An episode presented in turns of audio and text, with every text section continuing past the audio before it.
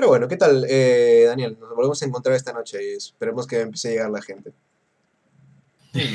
¿Qué tal se ve mi, mi nuevo look ahora que me he afeitado el la barba? Me he afeitado este exceso de aquí, me dejó el gorrito y al fin tengo una tacita de café.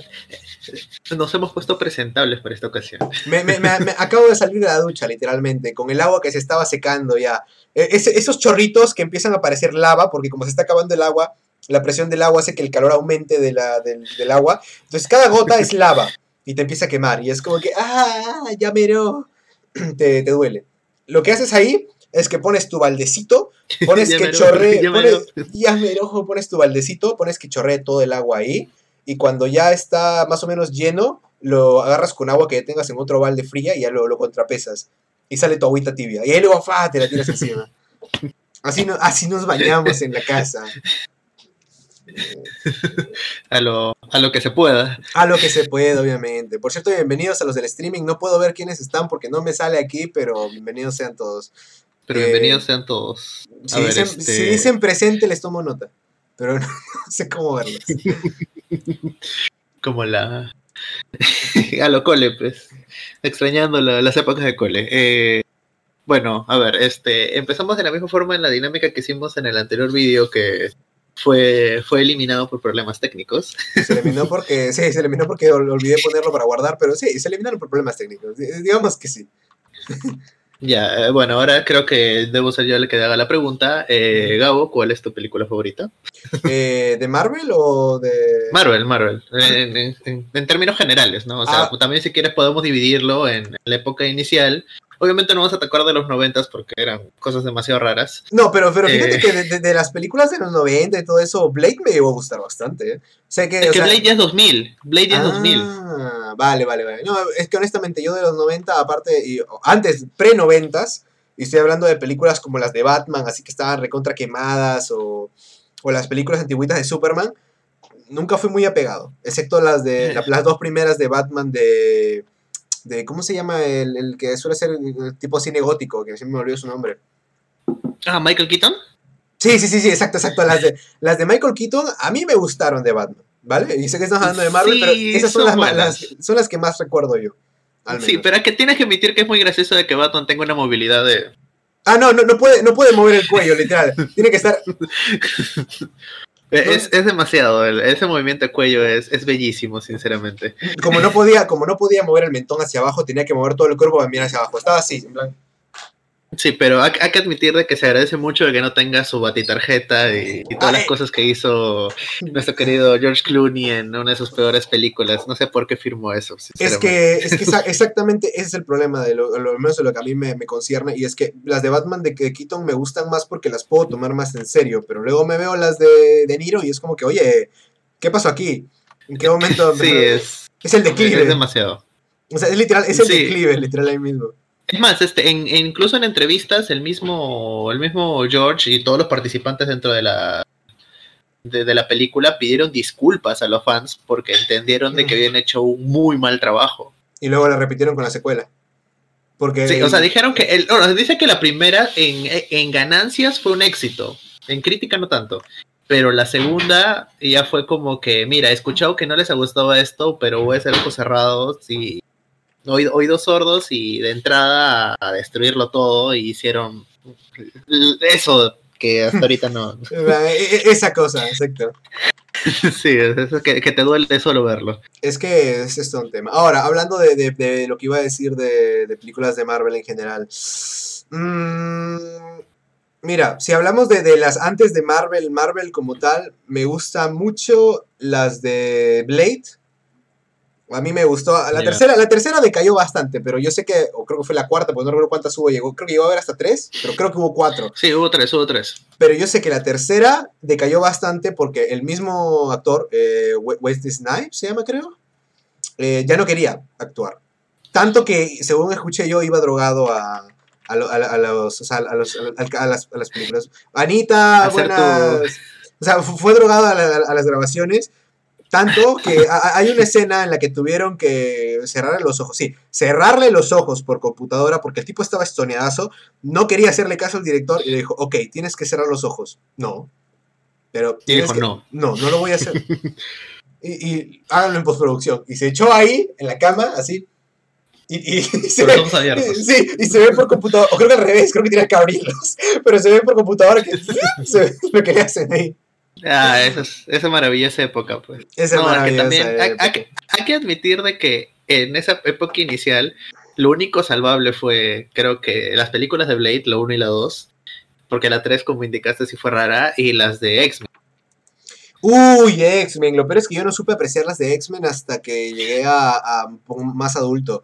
Eh, porque cuando las vi de niño, se me, la, se me hizo aburrida, o la, creo que la 2.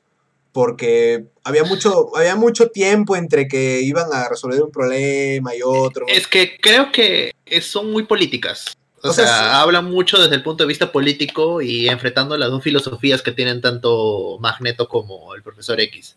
Ah, Anita quiere Benito. No, Anita, no. No, no incentives a eso. Hay niños presentes. es que sí, o sea, exactamente. No enfrente de los niños. No, no enfrente de los niños. Es que, o sea, el asunto con las de X-Men, al menos las, las, que son buenas, no me malinterpreten, pero sí es verdad que de niño al menos se me habían hecho un poco aburridas eh, porque había mucho, mucho texto. había mucho texto y poca acción en, en, esas, pero es que ese era lo, lo, interesante. Luego, cuando ya crecí, pues ya empecé a apreciar un poco más, ¿no? El, el, el cómo, cómo de bien estaban hechas pero en su momento me, me, habían aburrido un poco. La 3, irónicamente, la vi en el cine y se me hizo... Eh, sé que no, no, era, no, era, perfecta, el final, el final me gusta, pero porque soy una persona a la que le gustan las cosas medio dramáticas. Entonces, cuando al final este, Wolverine, estoy spoileando una película de hace como 10 años, así que ya no es spoiler, eh, cuando al final Wolverine agarra y pa, le, la clava a Jean eh, en todos los sentidos sí, posibles. Aunque, aunque, aunque mal, me gustó. Es que fue muchos dos ex máquina en ese momento, sinceramente. De la nada Wolverine podía aguantar la, la desintegración que hacía ella. La a pesar, de que, a pesar de que literalmente desintegraba cosas en un, chas, en un, en un chasquido. Ni Thanos, ni Thanos, porque ella nomás te veía y... y pero Wolverine no, Wolverine, Wolverine, se aguantaba de alguna manera, de una manera que no entiendo porque se supone que sí. Y, y nunca, le, nunca le desintegró el adamantium, ¿eh? ¿para qué? O sea, no, yo, yo puedo entender que no desintegre el adamantium, siguiendo la lógica de es un metal indestructible. Comillas, comillas, porque... no lo es, pero ya. No, no, lo es y porque en las películas tampoco nunca lo, lo, lo, especifican tanto, ni siquiera creo que dicen que si es adamantium o no, no recuerdo. No, no, sí, sí, sí especifican, en, creo que en el Origins especifican de que le van a meter adamantium porque... y sí hacen énfasis en, en el metal, pero de ahí, o sea, como que el nivel de resistencia va variando dependiendo del film. O sea, es, que, es, que, también me acuerdo, es que, o sea, por ejemplo, eh, un par de películas más adelante, creo que fue justamente en la que sigue de Origins, que es la de, la de, o sea, la, la que está en Japón en la época de los samuráis, ah, cuando están peleando con los samuráis, le cortan las garras. Y todavía me quedé con cara de, ¿qué pedo? Se supone que no se puede. Y, ah, es que en teoría, en teoría, o sea, sin querer excusar a la, a la, película, dicen que en teoría este, fue de que eh, el, el, arma con el que la destrozaron, o sea, toda la armadura que, con el que... Sí, también era adamantium. Con el que estaba peleando, era de adamantium, entonces adamantium con adamantium. Mismo la lógica de solo puedes cortar un diamante con otro diamante. Sí, yo sé, pero se me hizo gracioso porque sí, sé que le dicen, no, es que la espada del samurái es de adamantium, y creo que lo dicen. Y se calienta, porque calientan la espada, la funden, ¿no? Como para que esté el rojo vivo, y ¡cha! Se lo mete a... se le mocha, le mocha las garras a Wolverine. No sí, es al revés. De la nada, de la no, nada lo vuelve a tener, ¿no? O sea. No, no, o sea, sí, sí o sea, ni, ni, hablemos de, ni hablemos del tema de, de, los viajes en el tiempo, porque toda la cronología de, de o sea, de, de los X-Men es un asco. O sea, la cronología de los X-Men es malísima. Eh, cuando, cuando por fin lo habían resuelto, la volvieron a cagar. Porque lo habían resuelto con días del futuro pasado. Ya era como que ya perfecto, ¿no? Ya este. Ya es medianamente canon. Ya, ya es medianamente canon, nunca pasó la 3, este, ¿no? Ya, ya podemos hacerlo. Y luego, el, luego de la sigue, creo que a, la de Apocalypse. La, la, la, de Apocalypse. Y es como de que, no, ya me volvieron a chingar esto. Y ahora otra vez. Y luego la de Phoenix, la de la Phoenix Force. Es como que. Ay, la de es... Phoenix Force, que al final no tuvo nada que ver una cosa con la anterior. Además, hasta ahorita no entendí por qué no lo pusieron directamente en el presente. O sea, era chévere porque, o sea, podías decir de que ya estamos conociendo a todos los personajes pero incluso en las líneas temporales de los mismos personajes no las respetaban. Entonces, uh -huh. como que ambas, ambas, o sea, hay que admitir que es la franquicia más larga. Es la franquicia más larga, de hecho, bueno, ahorita creo que Marvel ya quizá lo esté superando, pero de, honestamente desde antes sí, es verdad, era una franquicia que llevaba mucho más tiempo, tenía una cronología diferente, y es por eso que también se me hizo muy raro que lo trabajaran de esa manera. Eh, es más, te, creo que no, este, X-Men 1 fue, fue estrenada en el 2000. Y si es que hacemos de que la Mm. última película con la Phoenix Force 2019. fue estrenada en. Pucha, ¿en ¿qué año fue 2019? estrenada la, la última sea, película de X-Men? mira, Pasado. Si lo piensas, todavía cuenta hasta New Mutants, así que técnicamente todavía tienes este año. Bueno, sí, en teoría tendrías este año. Es- o el y siguiente. pucha, no, es- Entonces, sí, ya, ya es demasiado, creo. ya llevan 20 años con eso, quizás, pero o sea, es que el asunto es que, a diferencia de Marvel, que más o menos guarda una relación entre sus películas una con otra, en este caso al menos se les fue un poco por la borda el, el tema de los, de los timings, de, de qué va a ocurrir ahora, la cronología, uh, reinicio aquí, vamos con esta, algo así, o sea, se- se- me parece que se les fue de las manos. Eh, ahora, mm, Sí. que- se me desvió un poco también. A mí también se me fue de las manos el, el tema. Como película favorita, ah, creo que me quedo con las de Spidey nostálgico a más no poder, es verdad, y, y sufriendo completamente porque las nuevas no me gustan tanto. Pero. Sí. O sea, pero la- me, me quedo con las de Tobey Maguire. Las de Andrew Garfield no El- me parecían malas, pero la segunda no me gustó tanto y sí a la vez. Por el tema de que el final es un asco. No me gusta la idea de que me pongas algo en el tráiler para luego resultar que ese es el final de la película. Eh, malo, malísimo. Eso sí, eso sí, fue, fue muy mala dirección de, de trailers. No, es que fue un bait horrible. Si, me- si no me hubieras Sí. dicho que pasaba eso en los trailers, yo tranquilazo, porque me lo dejaba como de que, oh, bueno, qué chévere, ¿no? Pero no. En todos los trailers o sea, de publicidad me ponías que iba a pelear contra Rino. Y tú te quedabas, vaya, ¿cómo va a acabar esto? Y luego resulta que es exactamente como acaba. Un corte. Un corte Sí, repentino. es como que. Ah, no, no me hagas esto, por favor. ¿Recuerdas tu expectativa con, con esto? Lo siento, pero no. Eh, estoy luchando un poquito para ver qué pose hacerle a Spidey, por cierto, por lo que puede que esto me tome un rato, pero no hay problema, es lo típico, lo típico Hay que conmigo. tomarse su tiempo. Sí, hay que tomarme tiempo, lo sufro. No, hay- también hay, hay que admitir de que todo el mundo de que Spider-Man, al ser la, la pose más atlética que hay, es mucho más complicado cerrarse en una pose específica. Sí, o sea, literalmente ahorita sí que, que, que, hago una, dos, tres poses porque no me gusta, no quiero hacer algo interesante y no quiero hacer este, uno más pose genérica de Spidey parado, ¿no? o diciendo hola, algo así. Eh, quiero, quiero por algo más. Digo, al final puede que me, me, me, me incline por una típica o algo, pero pues mientras voy luchándola, vamos a ver qué sale. Y de, Eh, las, y de las nuevas. Ya, va, sea, va a sonar muy 2010 raro. en adelante. Va, va a sonar muy raro, pero creo que de las favoritas de, de siempre es Guardianes de la Galaxia. La 1 y la 2.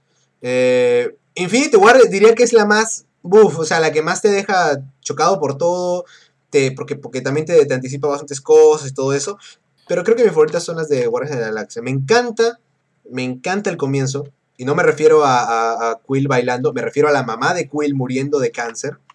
Me encanta ese comienzo, se me hace muy dramático y al menos a mí me toca bastante al final de la película cuando ya aparentemente no tuvo nada que ver el comienzo y Gamora le dice cuando él tiene la gema del infinito, toma mi mano. Y él voltea y no ve a Gamora, ve a su mamá en la cama del hospital diciéndole, toma mi mano. Y me pareció muy bonito porque al comienzo de la película Quill tiene miedo y no le da la mano y su mamá justo empieza a entrar en, no sé si diría convulsiones, empieza a tener problemas, o sea, está. Empieza a agonizar ya para, para Claro. terminar, finiquitar su vida. Y, y te dan a entender de que él se siente muy arrepentido de no haber tenido la fuerza para poder tomarla de la mano a su mamá. De hecho, literalmente es el momento donde comienza la película. Sale corriendo porque no puede soportar ver a su mamá así y se lo lleva a una nave espacial.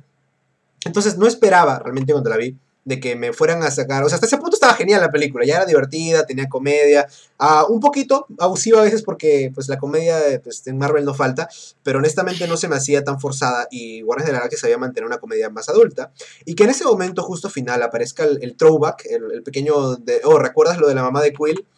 Se me hizo muy emotivo, me pareció muy bonito y tú sí sientes las muertes en esa película y me refiero porque Groot también se acababa de morir. Eh, Claro. un par de hecho, supuestamente, según dice que sí se muere. Y el que sale en las siguientes No, o sea- películas no es Groot, es técnicamente su hijo. No, es, es el hijo de Groot, sí. O sea, es más, este. Él cree que. El nuevo Groot cree que Rocket es su padre. Ajá, exacto. Por eso también se me hace un, un tema muy, muy chévere. Pero es que ese momento, cuando le dice a su, de, a su mamá de que toma mi mano y era Gamora, me, me, me conmueve mucho. Y él agarra y esta vez no tiene miedo y sí toma la mano de Gamora y pues al final juntos sostienen el poder de la gema del infinito y vencen a el, ¿cómo se llama? Al, al acusador, a Rohan. Eh, no es el mejor villano, Rohan también. De hecho, he visto muchos memes donde que Rohan lo, hace- lo que hace en la mayoría de la película es que agarra a alguien y lo avienta. Creo que era el empujones Rohan o algo así que había visto que un youtuber le decía. Porque cuando puede matarlos, literalmente tiene, un- tiene mucho poder Rohan en esa película. Porque Literalmente tiene la gema del poder. y, y no, o sea, y sin la gema también estaba medio roto, porque cuando pelea con Drax, pues juega con él. Pero es eso, lo empuja. En un momento lo quiere ahogar, o lo ahorcar, pero igual lo vuelve a empujar. Es en plan de, fum, vete para acá, fum, vete para allá, pum, tú vete para aquí. Entonces, no pelea como tal, así, no, no intenta matarlos hasta que ya es muy tarde y, y literalmente ya tienen la gema contra él. Eh, pero, o sea, como tal, me, me- no tiene mejor villano, pero me gusta. Me gustó bastante esa película. Luego, quizá la, también la de Guardianes de la Galaxia 2, la de volumen 2, que literalmente sigue ahí. Eh, el momento en el que Quill también se pone a. O sea, cuando le menciona a su mamá y Quill se enoja y pelea contra Ego, me parece coherente. Eh, honestamente, y eso es lo que la gente no suele mencionar mucho, pero el personaje más débil de todo el universo cinematográfico de Marvel es él. Es el underdog. No tiene nada. Ni un solo poder. Tú puedes decir que Iron Man es débil porque como tal no tiene habilidades, es solamente el tipo con sus máquinas. Pero Quill ni siquiera es el más inteligente. Quill no es No. tonto, pero Quill no es Y, el más y ni inteligente. siquiera ha sido entrenado. O sea, sí, fue entrenado por los Ravagers, pero no tiene un entrenamiento militar como tal. O sea, Claro. tiene más un entrenamiento guerrillero básico.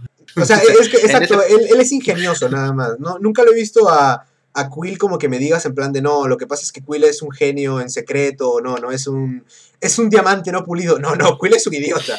Quill es un idiota en todas las de la ley, pero Intentando hacer lo posible para hacer lo correcto. intentando hacer lo posible para hacer lo correcto y no morirse en el intento. Es, es, es una, o sea, es, es un, es un underdog de, de, de, de cara, o sea, no importa cómo lo veas. es lo que un hombre hace. Exacto. O sea, y por eso me, me encanta. Luego también, digo, el tema de Diego siendo su padre y cómo le dice, no, la verdad es que yo maté a tu mamá porque pues le puse el tumor y todo. Nuevamente estoy exponiendo en películas, pero estamos aquí para hablar de eso. Eh, me gusta, me gusta bastante eh, el tema de que al final se enfrenta a él. Sí, es un poquito cliché quizá el tema de cuando le dice John Doe de yo no uso la cabeza, yo uso el corazón. Y empieza a controlar sus poderes, pero me gusta y la música es muy buena. Uf, ni hablemos de, de la música porque en Guardianes de la Galaxia creo que es su fuerte. El tema de la música en Guardianes es, de lo mejor que ocurre ahí. Y creo Sí, que en ese es momento, en ese Ah, momento que- Muchas gracias a- al director también. también es verdad. Y de hecho me encanta la música que utilizan porque de hecho si tú la ves, la letra y todo combina muy bien. Estaba, creo que en ese momento es este... eh, like Father, Like Man, creo que se llama la canción. No me acuerdo honestamente ahorita del tema de la canción. La que suena cuando Will activa sus poderes. Eh, con- Contra Ego, me encanta. No, no, no, no, no, no, no, no es Like Father Like Man, es otra. Pero sí, sí, sí, o sea, escoge muy bien las canciones que va a utilizar en cada clip y la parte de la letra en que va a ir. Porque no, la de Like Father Like Man este, es cuando, Cuando Doe cuando está- muere, Ah. cuando muere este Yondu. Esa parte también es muy bonita. Pero por eso lo digo, me parece que Guardianes de la Galaxia sabe manejar muy bien el tema de lo- la comedia y la. y la. ¿cómo se diría? Y la. este. y, la- y los dramas, porque. eh, Sí, a veces abusan de que se ríen en momentos A y B, justo después de que haya pasado algo muy dramático. Pero a mi parecer, por ejemplo, en la escena de los Ravagers es muy bonita. Donde llegan todos. No hay un chiste estúpido. No hay algo que tú dices en plan de, oye, no, ¿por qué arruinas este momento? No, no hay nada de eso. Y me encanta. Honestamente me encanta ese momento. Me parece muy bonito y bien, bien logrado. A mi parecer. Em, pues te digo, creo que, Sí, esos pues. dos, eh, creo que esas dos son mis favoritas de todo el- del, del universo de, de Marvel. Guardianes de la Galaxia. La historia de un underdog, la historia de un niño, porque en el fondo es un niño, está aprendiendo a, a ser un hombre sin ser tan idiota, pero me, me agrada. y, y por eso. em, ¿Tú cuál dirías que es la, tu, tu película favorita de, bueno, de primero A de las antiguas y luego de la, de la época Marvel ahora? En las antiguas creo que este nunca me gustó mucho Blade porque se- se- la sentía muy oscura y no la sentía muy Muy Marvel. muy muy muy muy muy muy Marvel en el sentido de es- incluso ni siquiera me gusta mucho el personaje Blade dentro del universo Marvel. Para entonces- empezar no lo trabajan mucho, así que ya, ya es un tema también ahí. Sí, entonces contra todo sí, o sea, sin atacar a, a minorías ni nada, este, dado que considero que es uno de los personajes más importantes en la parte afroamericana dentro del universo Marvel. eh, no me gustaron mucho esas películas por el tono oscuro, tan oscuro que le querían dar, porque querían, creo, mucho imitar lo que había logrado X-Men al inicio a, darle un, aire mucho más oscuro, porque básicamente lo que hizo X-Men fue, fue decir, oye, este, esto no es una película solamente para niños, cosa que Disney volvió a decir, oye, esta es una película para niños que pueden entender los adultos. Básicamente Disney al final le mete el, la forma en la que Pixar hace las cosas, ¿no? O sea, vamos a hacer una película para adultos que a niños les guste. Es que el, tema, el tema es que yo sí, sí entiendo eh, lo que quieren hacer, ¿no? De que quieren, quieren entrar a hacer algo para todo público hasta cierto punto, pero es verdad que antes eh, X-Men marcó la diferencia de estas películas son para, o sea, eh, son inteligentes, no son solo para niños. No son películas de niños, exactamente como tal. Las puede ver un niño, pero obviamente son más inteligentes de lo que parece a simple vista. Y pues sí, le daba, le daba más chance al espectador casual o a alguien que es un fanático para poder ver cómics sin decir, oye, esto es algo para niños, o esta película no es solo para niños.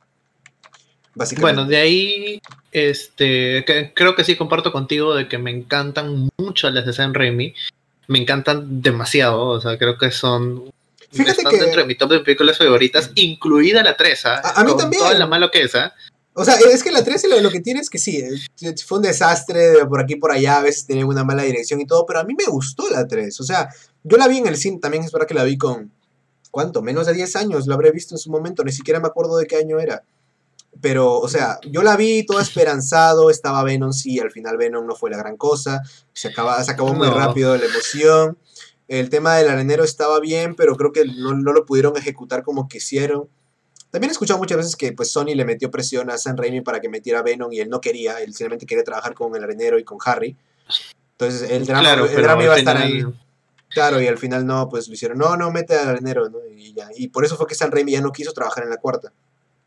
Porque Sam Raimi quería. Sí. Tenía todo planeado, pero como les Claro, es más, tenía para hacer una cuarta y una quinta, creo. Sí, este y, o sea, y funcionaba, pero es que el problema es que lo, forzaron a querer poner cosas que él no quería. Creo que para la cuarta le que decían, no, ¿por qué no pones a Rino? ¿Por qué no metes a Carnage?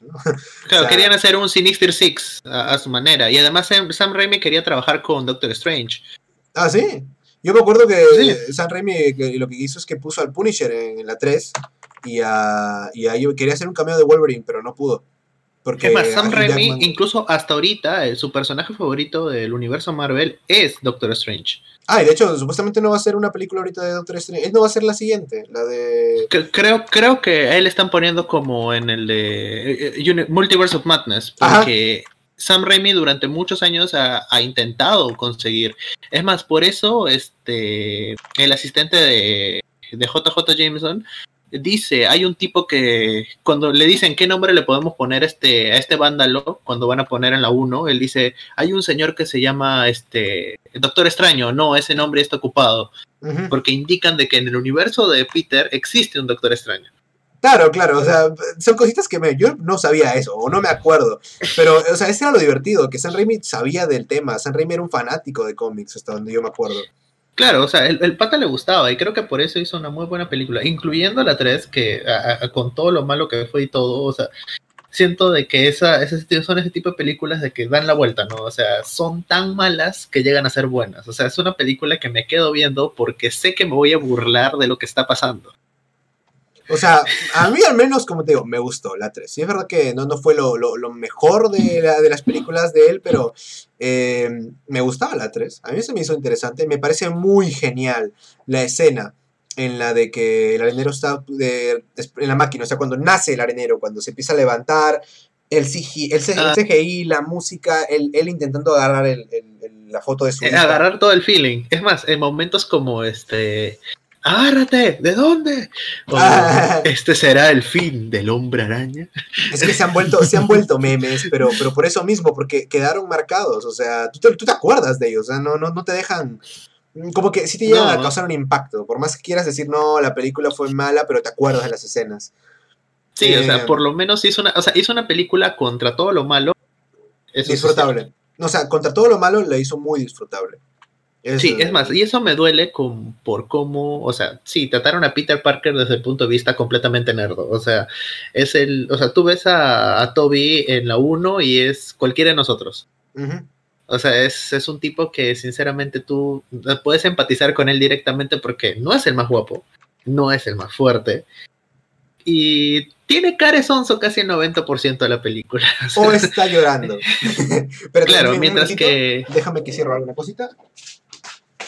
Claro, mientras que este. ¿Cómo decírtelo? Eh, Toby Maguire y. Andrew eh, Garfield. ¿Cómo se llama el último? ¿Cómo se llama el último Spider-Man? Este, empezamos su nombre. el chivolo, el chivolo. Tom Holland, Tom Holland. Ya, Tom Holland y Toby Maguire no son personas, o sea, Toby Maguire no es guapo, guapo, guapo, guapo como tal, pero es este. Pucha, el. O sea, es, lindo. un galán. No homo, pero es lindo. No homo, sí. Este, Andrew Garfield es un papucho.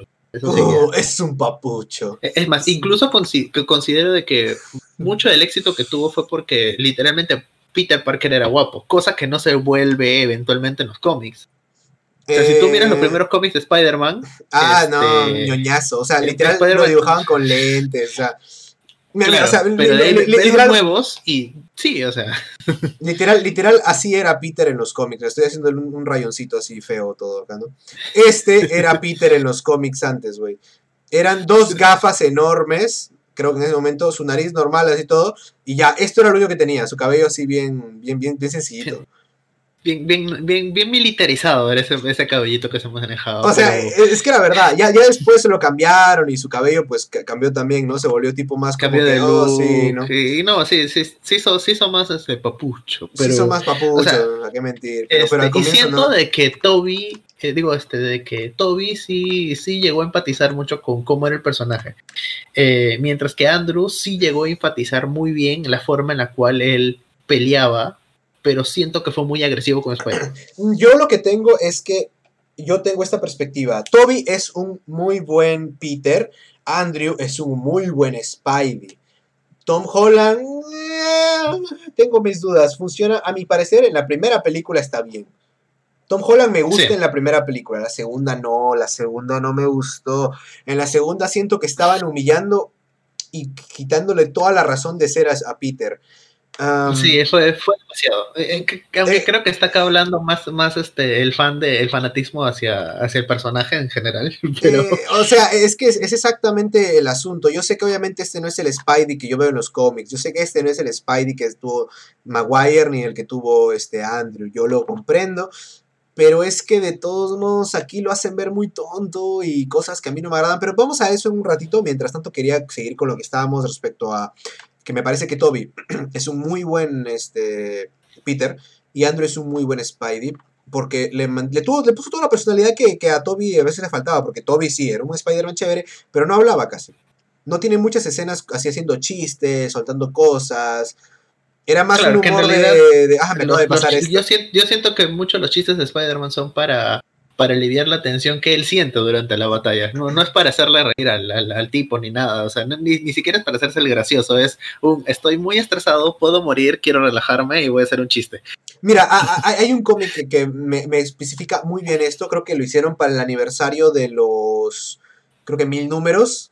No, fue, fue, o sea, fue cuando volvía este Peter después del tema de Superior. Hicieron un cómic que a mí me conmovió bastante, porque te comentaba los primeros días de Peter como Spider-Man, ¿vale? Cuando ya acababa de perder recién al tío Ben, cuando todavía, todavía conservaba un poquito esa fama de, oh, hombre con habilidades de araña. Tenía un manager incluso en ese momento que, lo que como que le estaba ayudando a conseguir fama.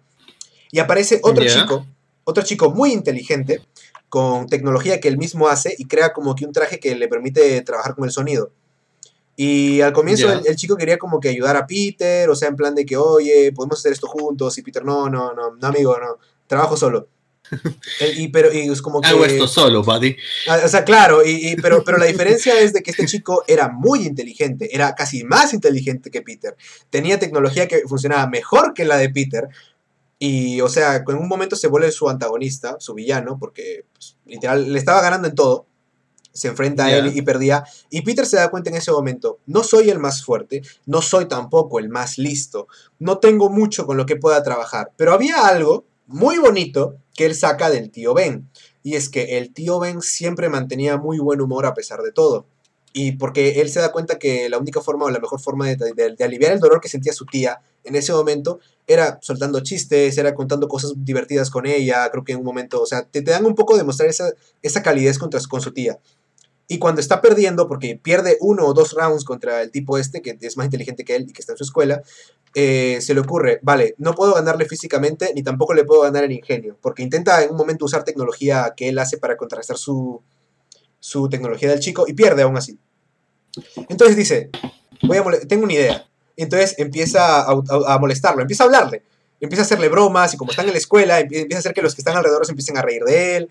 O sea, lo empieza a hacer que se enoje para que no pelee como, como podría pelear. Lo empieza a molestar, empieza a soltarle chistes.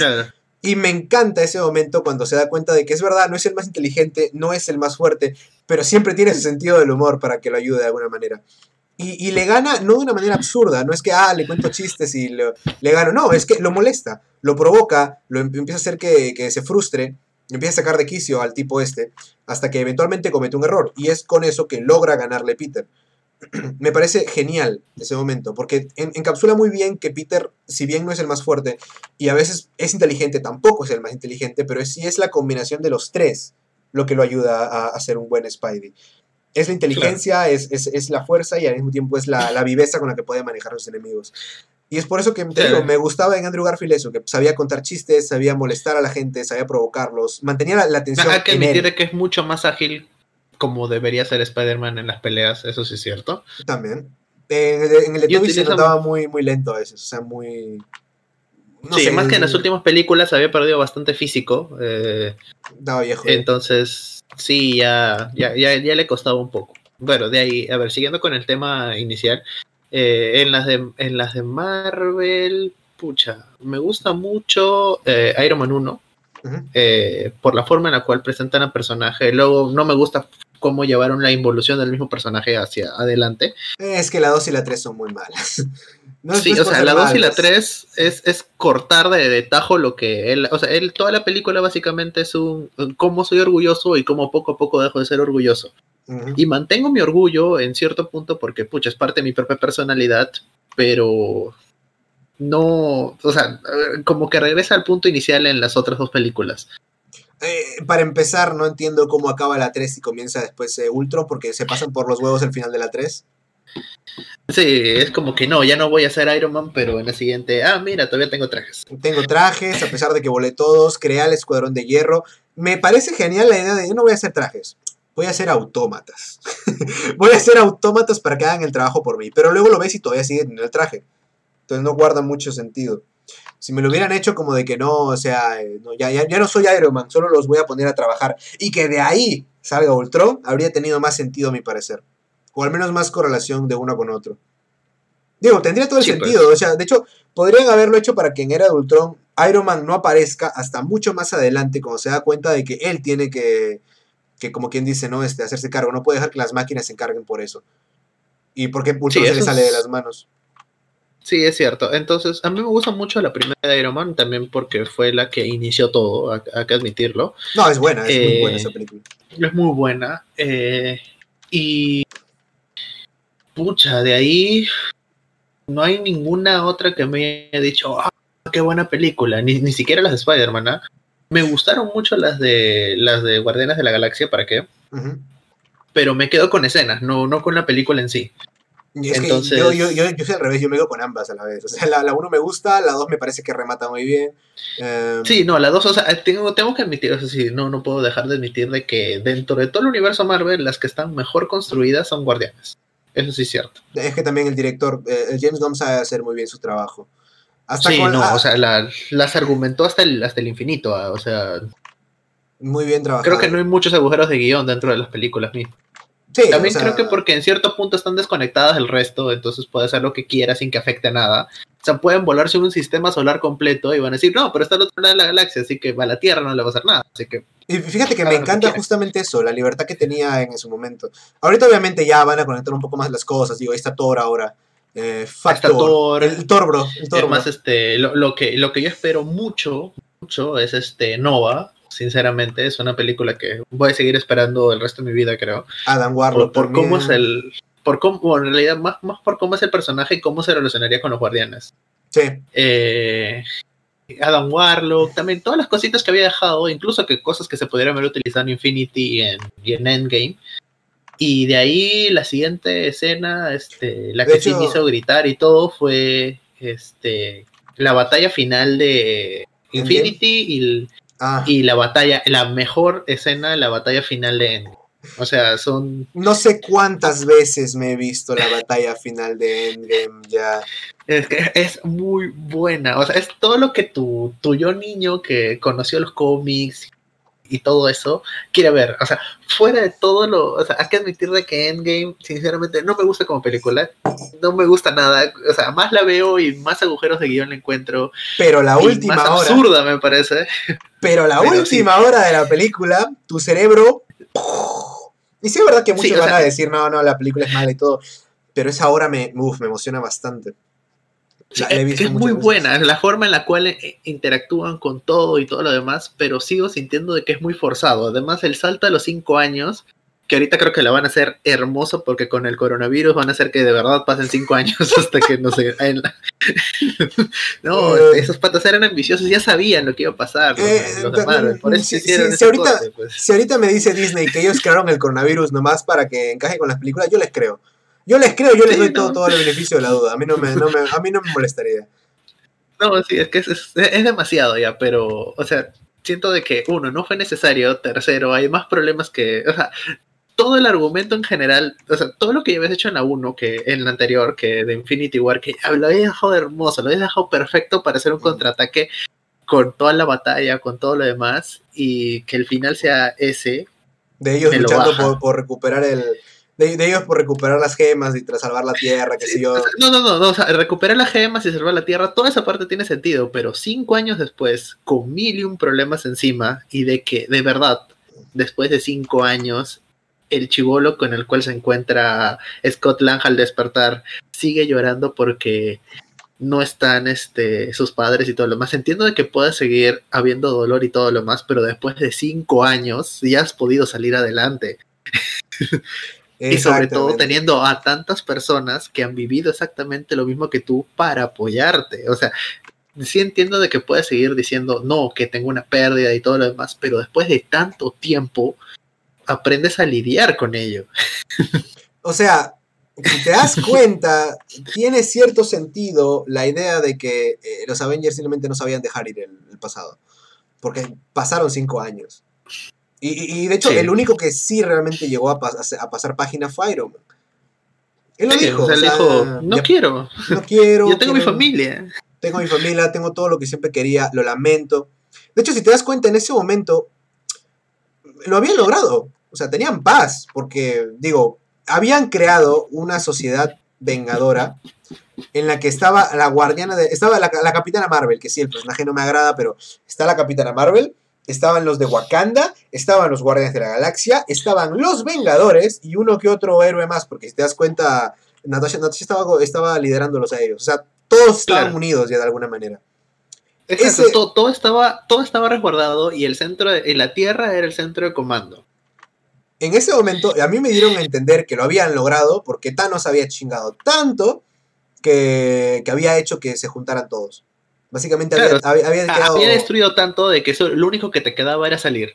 Ajá. Entonces, pues, Cosa que si hubieran hecho esto, digamos, que hubiera pasado, no sé, cuatro meses, seis meses desde la batalla final, hubieras podido decir, no, es que todo está en caos, hay gente que ha perdido su familia, que está en crisis, ha aumentado la tasa de suicidio, véndeme lo que quieras, pudo haber tenido más sentido. de Aumentó que- la tasa de suicidios. Sí, sí, verdad. Es que no, es cierto, pues, o sea, pierdes a tus seres queridos, o sea, pucha, si, si Hawkeye se volvió Ronin fue porque... Porque perdió No literalmente a tuvo- todos sus seres queridos, ¿no? eh, Pero por, porque no, no, no escogió matarse, porque fácilmente pudo haber escogido eso. Sí. Eh, Lo- lo que es más, cualquier me- me otra persona con más pasado. débil emocionalmente lo hubiera, lo, lo hubiera hecho. De hecho, te digo, me, me hubiera parecido más este, razonable que me dijeran en plan de, no, es que la gente se está matando porque literal, güey, toda la gente ha desaparecido, hay, hay niños huérfanos, hay padres sin hijos. O sea, te das cuenta lo, lo dramático que hubieran hecho eso. Pero no, lo, lo adelantaron cinco años. Yo hubiera preferido que me mostraran este, ¿cómo decirlo? ¿No? ¿Qué, qué, qué pasó? ¿Cuál fue el resultado? ¿Qué, qué, ¿Cómo quedó todo? ¿Entiendes? A, a que de la nada me Sí. dijeran nomás de que no, es que ya pasaron cinco años y, y hay grupos de ayuda. Ah, y pues las ballenas están volviendo a aparecer en, en Nueva York. La, la, esa muerta Hudson. Y tú como que, ok, entonces me estás diciendo de que hizo bien. o sea, fuera de todo lo malo que pudo haber causado y toda la destrucción que ocasionó al inicio, no hizo nada malo. Es más, es la, época, la razón. Es la época del corona, man, literalmente ahí. Es como que, oh, mira, estamos iguales ahorita mismo. Estamos este, con la pandemia encima y los animalitos vuelven Y literalmente la frase que dice Thanos ahí es lo que yo les diría a los creadores. O sea, no pudiste vivir con tu propio fracaso y eso te, te trajo de vuelta a mí. Pudieron avanzar de otra manera, pero al final volvieron con Thanos. Nuevamente, lo que dijimos en el otro streaming para los que estuvieron fue de que no tienes una conexión directa con el Thanos que aparece al final de la película. Eh, no sabes quién es. O sea, al otro lo conoces, lo has visto todo su viaje para llegar a las gemas. Pero a este que me traen del pasado, pues, pues ya es, el Tunas. Ese no es Thanos, es el Tunas. Es el Tunas. Además no tiene tantas frases chéveres. No, no, eso, de hecho solo repite lo mismo de soy inevitable. Soy inevitable, o, o, la, no, pero el que el anterior tenía las frases, o sea, el patas solo hablaba cuando necesitaba hablar, solo para decir la frase de la película, o sea, mi divino poder, este, eh, eh, pequeña, hoy perdí más de lo que puedes imaginar, pero no es tiempo de lamentos, o sea, el pata era un poeta. este, este, este es tu mundo, lo era, y era hermoso. o sea, el, pata es no sé, no gasta, alegría teme. No gasta, no gasta sus palabras. En plan de, me gusta, este chico me gusta cuando Quill dispara a las burbujitas. Porque, o sea, el tema con ese, con ese Thanos era de que no hablaba por hablar. Thanos actuaba. No. Y solo respondía cuando tenía que hacerlo. Pero este otro Thanos llega y suelta un monólogo frente a los Avengers de que eh, no supieron. Mira, soy tan fuerte y tengo que destruir todo. Voy a, voy a destruir todo porque antes cometí un error, ¿no? Iba simplemente a destruir la mitad del universo, pero ustedes no lo van a entender. Así que voy a crear uno nuevo. Pero nuevamente viene la discusión porque la discusión es ridícula porque eso que suelen decir en plan de no, ¿por qué no simplemente creó el doble de, de cosas, ¿no? Eh, pero, pero aquí la, la, la caga aún más porque dice, no, pues voy a destruirlo todo y voy a crear otra vez tu universo. Entonces, estás haciendo, me estás diciendo que sí vas a crear un universo con más recursos. O solo vas a crear un universo con el mismo problema inicial, pero que ahora no se acuerdan. Porque suena ridículo. Claro. Y, incluso, o sea, había tantas formas de solucionarlo. Es más, incluso, este, cuanto más, más se piensa de que estás de acuerdo con lo que hace Thanos y todo lo demás, pero cuanto más pones a pensarlo, hay tantas otras soluciones que pueden ser mucho menos destructivas. O sea, yo, del Thanos original, yo sí estoy medio de acuerdo porque, no, mejor, yo estoy de acuerdo, entiendes su motivación, entiendes lo que hace, entiendes por qué lo hace y no está del todo equivocado. No hay tantos recursos, necesitamos más, eh, más cosas, reduzcamos a la población, aparte del tema de que supuestamente Thanos no es un creador, es un destructor, por lo que al potenciarlo su, sus habilidades, el guantelete, pues obviamente va a ir más a la destrucción que a ser un constructor, ¿entiendes? Sí, no, esa parte sí se entiende. Pero, pero en la 2 es, es, destrucción por destrucción. O sea... Sí, es, destrucción porque me mataron. Me, lo voy a matar porque me mataron. Y, y luego de, de, morir, me, luego de morir, para colmo, destruyeron todo mi trabajo. Porque es lo que hace Hulk al, traer a todos de vuelta. No quiero, no quiero, no, no, no, no. sí, es más capricho. Entonces siento que la, la segunda, o sea, Endgame, no me gustó, fuera de la escena final. O eh, sea, toda a mí la película se me hizo muy tardada, o sea, no era, no era aburrida, era entretenida ver los viajes en el tiempo, el mambo místico en, en Bormir, bien, pero el momento cumbre, y es una hora entera casi todo eso, y me encanta, es cuando ya traen a todos de vuelta y Thanos ataca la, la, la base, que sí, no, no mata a nadie, pero me encanta esa escena, me encanta el Capitán América levantando el martillo, no sé cuántas veces he visto esa escena, me encanta del on your left, a tu izquierda, de, de, eh, hay, gente que ha gritado, hay gente que ha llorado. Creo, creo, que, creo que literalmente eh, tengo amigos que me dijeron, no, men, en ese momento yo grité. O Laura me dijo la otra vez, no, yo lloré en ese momento, me puse muy emotiva. Porque empezaron a llegar toditos cuando tú pensabas que estaba todo jodido. Y es que en ese momento te, te distraen tan bien con esa pelea de los tres contra Thanos, el martillo, y que pierden, que están perdiendo, y que Thanos dice, bueno, acabemos esto, y viene todo su ejército, todos parados ahí, creo que durante un tiempo me lo puse de fondo de pantalla, esa escena nomás del Capitán América parado a la izquierda y todo el ejército a la derecha, porque es genial. Y, y te distraen tan bien que te olvidas casi completamente que todos los demás están vivos de vuelta. Entonces, cuando le dice el on your left, te agarra de sorpresa. Y es en plan de, oye, Claro. es cierto. Y, y se empiezan a abrir los portales y en ese momento tu, Todos niño, salen y tú, sí. tu niño interior explota y, y no, no puedes, o sea, no puedes contenerlo, estás emocionado, estás feliz, ¿no? Eh, En realidad, ¿sabes cuál es la parte que a mí más me emocionó de la escena de la pelea? a ver, El ¿cuál? momento en el cual todos empiezan a correr. Y el momento en el que yo dije, wow, fue cuando Ant-Man en gigante golpea a la nave Chitauri. No, no golpea la nave, golpea, golpea al, Al, esos, al- este, al coso, bicho, al, pescado- que los traía, pues. al pescado volador, sí, sí, sí, sí. Claro, este, es- y, y en el momento en que lo golpea y veo a todos los demás adelante, yo dije, miércoles, estoy viendo una viñeta de un cómic en una película que costó, sabe, cuánto, sabe Dios cuánto.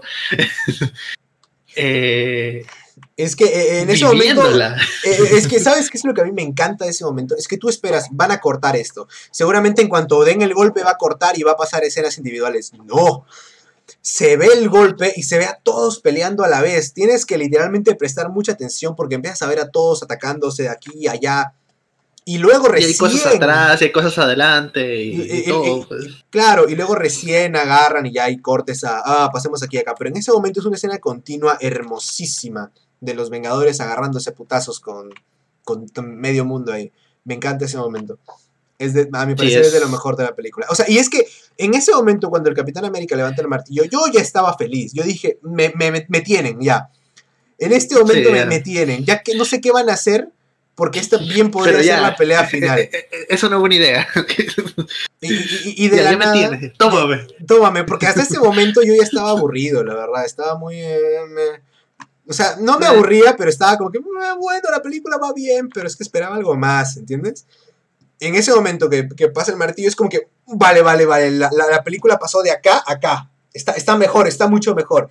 Eh, esa escena es hipeadísimo, me quedé creo con eso del martillo, tío. No sé cuántas veces lo he visto.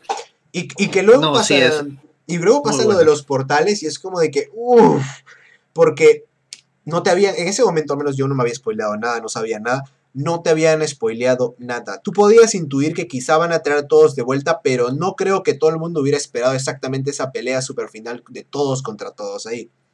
No, Y me encanta. fue, fue, un derroche de dinero en CGI para que. Ah, obviamente, fue un derroche de dinero por donde lo veas. pero creo que valió cada centavo. Valió cada maldito segundo. Ahora, hay un tema ahí también de que, o sea, eh, como que, que- quería ir como que por, por lo suave ahí, pero mm, ya que hemos hablado tanto de las cosas que nos gustan ahorita, cosas que no nos gustan de Marvel, porque, o sea, yo quería empezar con el tema de la Capitana Marvel. Em, el personaje está tan poco utilizado que literalmente lo, lo botaron de la película porque dijeron no podemos trabajar con este personaje, no tenemos nada planeado para él. Y también creo que hay cierto rencor entre los hermanos Rousseau y los creadores y de los de la- directores de la película de la Capitana Marvel porque se jodieron la línea temporal que tenían establecida brutalmente. Eh, Sí, eh, además, siento, siento que fue. Siento que Marvel está pecando conseguir el, el- lo que el público, entre comillas, desea. O sea, sí, hay que admitir de que tiene que apuntar a un público femenino y todo lo demás, y de que el movimiento este, este, de, feminismo está llevando este, fuerza y todo lo demás, de que ellas también pueden consumir ese tipo de materiales, pero hay que admitir de que el público directo, de los que consumen directamente cómics, la mayoría, obvio, pues sin generalizar, son varones. Entonces, ya bacán, si quieres presentarme una mujer que sea fuerte, que sea lo demás y todo lo que quieras, no me la vendas directamente diciéndome, no, es que es una mujer fuerte y, y ella es la mejor y todos los hombres son, son, son malos y todo. No, o sea, bájale y demuéstrame de que ella es una mujer fuerte, no diciéndomelo, no, no chetándome en la cara cada cinco minutos, porque eso siento cada vez que veo Capitana Marvel, de que cada cinco minutos me dicen, es una mujer fuerte, es una mujer. Y yo, ya, pero no le voy a hacer nada que me indique de que sea fuerte. O sea, no es, no es Ripley matando a un alien. No es Ripley No es- superando sus traumas de la primera película de Alien para montarse en el, en el mecha y decirle, get away from her, you bitch a la, a la reina alien, literal. Es, es- no es eso. Y, eso No- es lo no que es me eso. molesta. ajá. No, no es China, la princesa guerrera, Oh. gritando en medio de una batalla con su grito, que también es, es, es bellísimo. Pero no, no, no es así, o sea, es, es como que. Es, Ya, es, tan- eh, eh, eh, es- es literalmente Brie Larson puteando gente.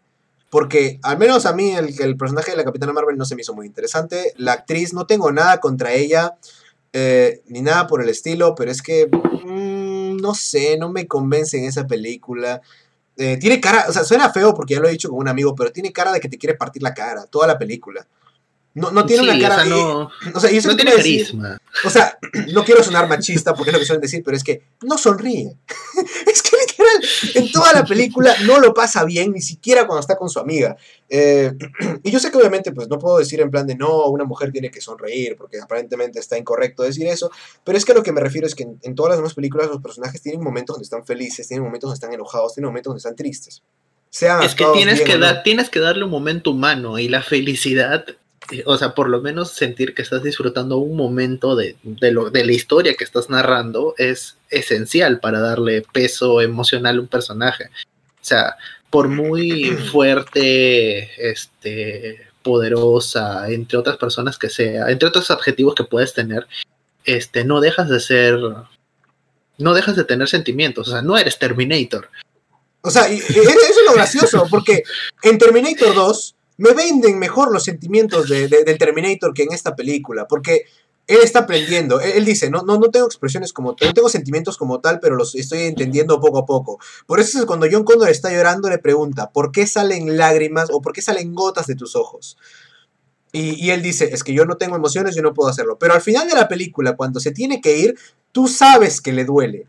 Y él lo dice todavía. Y te dice, "Tengo- y no, le dice este, "Eh, ahora entiendo por qué lloras. Tristemente es algo que nunca voy a poder hacer. Y tú como que, Y, y- agarra y se va y le dice, ¿no? De que no... O sea, cuando, cuando levanta el pulgar, cuando se está hundiendo, es hermosísimo. O sea, Terminator me ha vendido más que la Capitana Marvel en su película, porque yo Es sé que... ¿sabes a quién yo siento que el universo Marvel sin querer, sin querer y sin nada de lo que pueda mostrarnos, sí le hizo un buen trabajo de mujer en lo que se puede considerar empoderada a Mm. Pepper? Uy, es que es curioso porque Pepper empieza como la asistenta de Tony, se vuelve su, de hecho se vuelve la directora de, de Industrias Stark, porque Tony dice, ¿sabes qué? Te dejo el trabajo a ti al final. Claro. Um, ella, pues sí, le sienta, le sienta la, ella es la que le pone los, la- la- los- sus decisiones enfrente a Tony. Tanto que, como tú dices, indirectamente, cuando en Civil War dicen, no, es que me dejó porque, porque pues, porque siempre estoy haciendo esto, Porque soy un idiota. porque soy un idiota, tú te la crees, tú dices, vaya, Pepper se puso un día, dijo, ¿sabes qué, Tony? Ya, me hartas, eres un idiota y me voy de aquí. Y. Tony, bye, y Tony como que... Y porque yo- y- y- y inclu- incluso yo siento que en su discusión le dijo porque me merezco algo mejor que tú y Tony sabe que tiene razón entonces como mujer que se quita y lo deja en la nada Tony porque Tony literalmente se vuelve un cualquier idiota en ese momento porque dice hoy no tengo a quien me ordene las cosas o sea estoy muerto no sé qué hacer Y, y- y- y- y luego, pasa todo lo que pasa en Civil War, que ya ahí sí, lo, lo- con ese contexto sí entiendo por qué Tony hacía lo que hacía. Porque está despechado Claro, para porque- empezar, no sabe qué hacer, está tratando de poner un rumbo a su vida.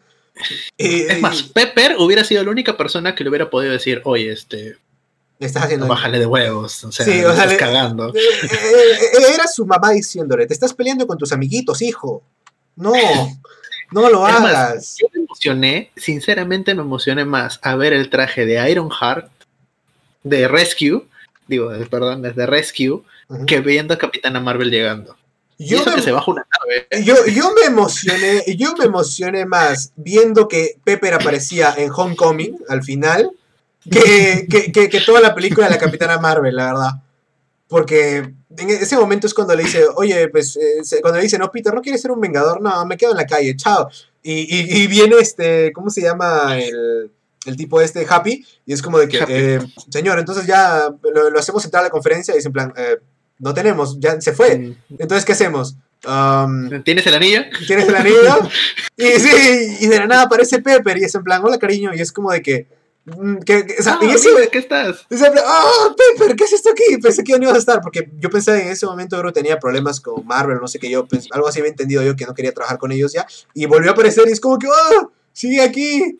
Y todavía dice, pues Claro, vamos a casar. y, y contra todo siento de que, o sea, indirectamente sí, o sea, se le puede tomar como que, pero ella es la pareja de un personaje principal y todo lo demás, pero siento que su rol como pareja, porque al fin y al cabo en el mundo existen parejas, su rol como pareja es casi al nivel protagónico que de Tony. Es que en la primera sea- película ella era un personaje muy importante. En la segunda también, pero mm, en la segunda No, o sea, no, le va- lo van, lo van relegando, sí cierto, pero la construcción que tienen sobre Pepper sí es más natural. O sea, si de acá me hubieran vendido de que, mira, la persona que va a tomar su lugar, el lugar de, de Tony es Pepper, porque ella conoce la tecnología, no quiere tomarlo y todo lo demás, yo te hubiera dicho, y creo que hubiera habido menos hate de parte de los fans eh, que que todo lo que hubo con Capitana Marvel, porque Capitana Marvel es un, mira, ella va a ser la nueva líder, ámenla, y es un, pero no la conozco, o sea, Uf, el ni, tema, ni siquiera me cae bien.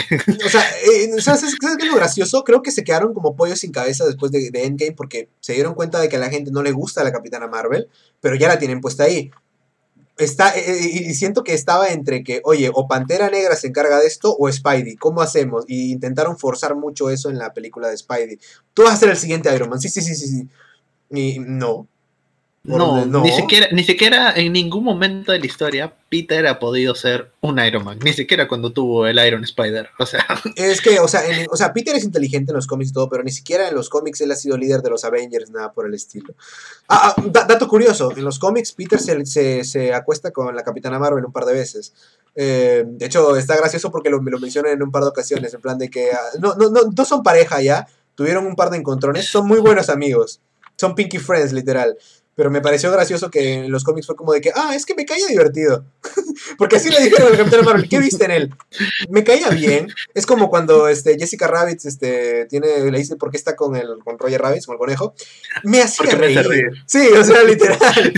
Y creo, y creo que también es porque es uno de los pocos hombres que podría aguantar una noche en la cama con ella. solo soy tu payaso. Solo soy tu payaso.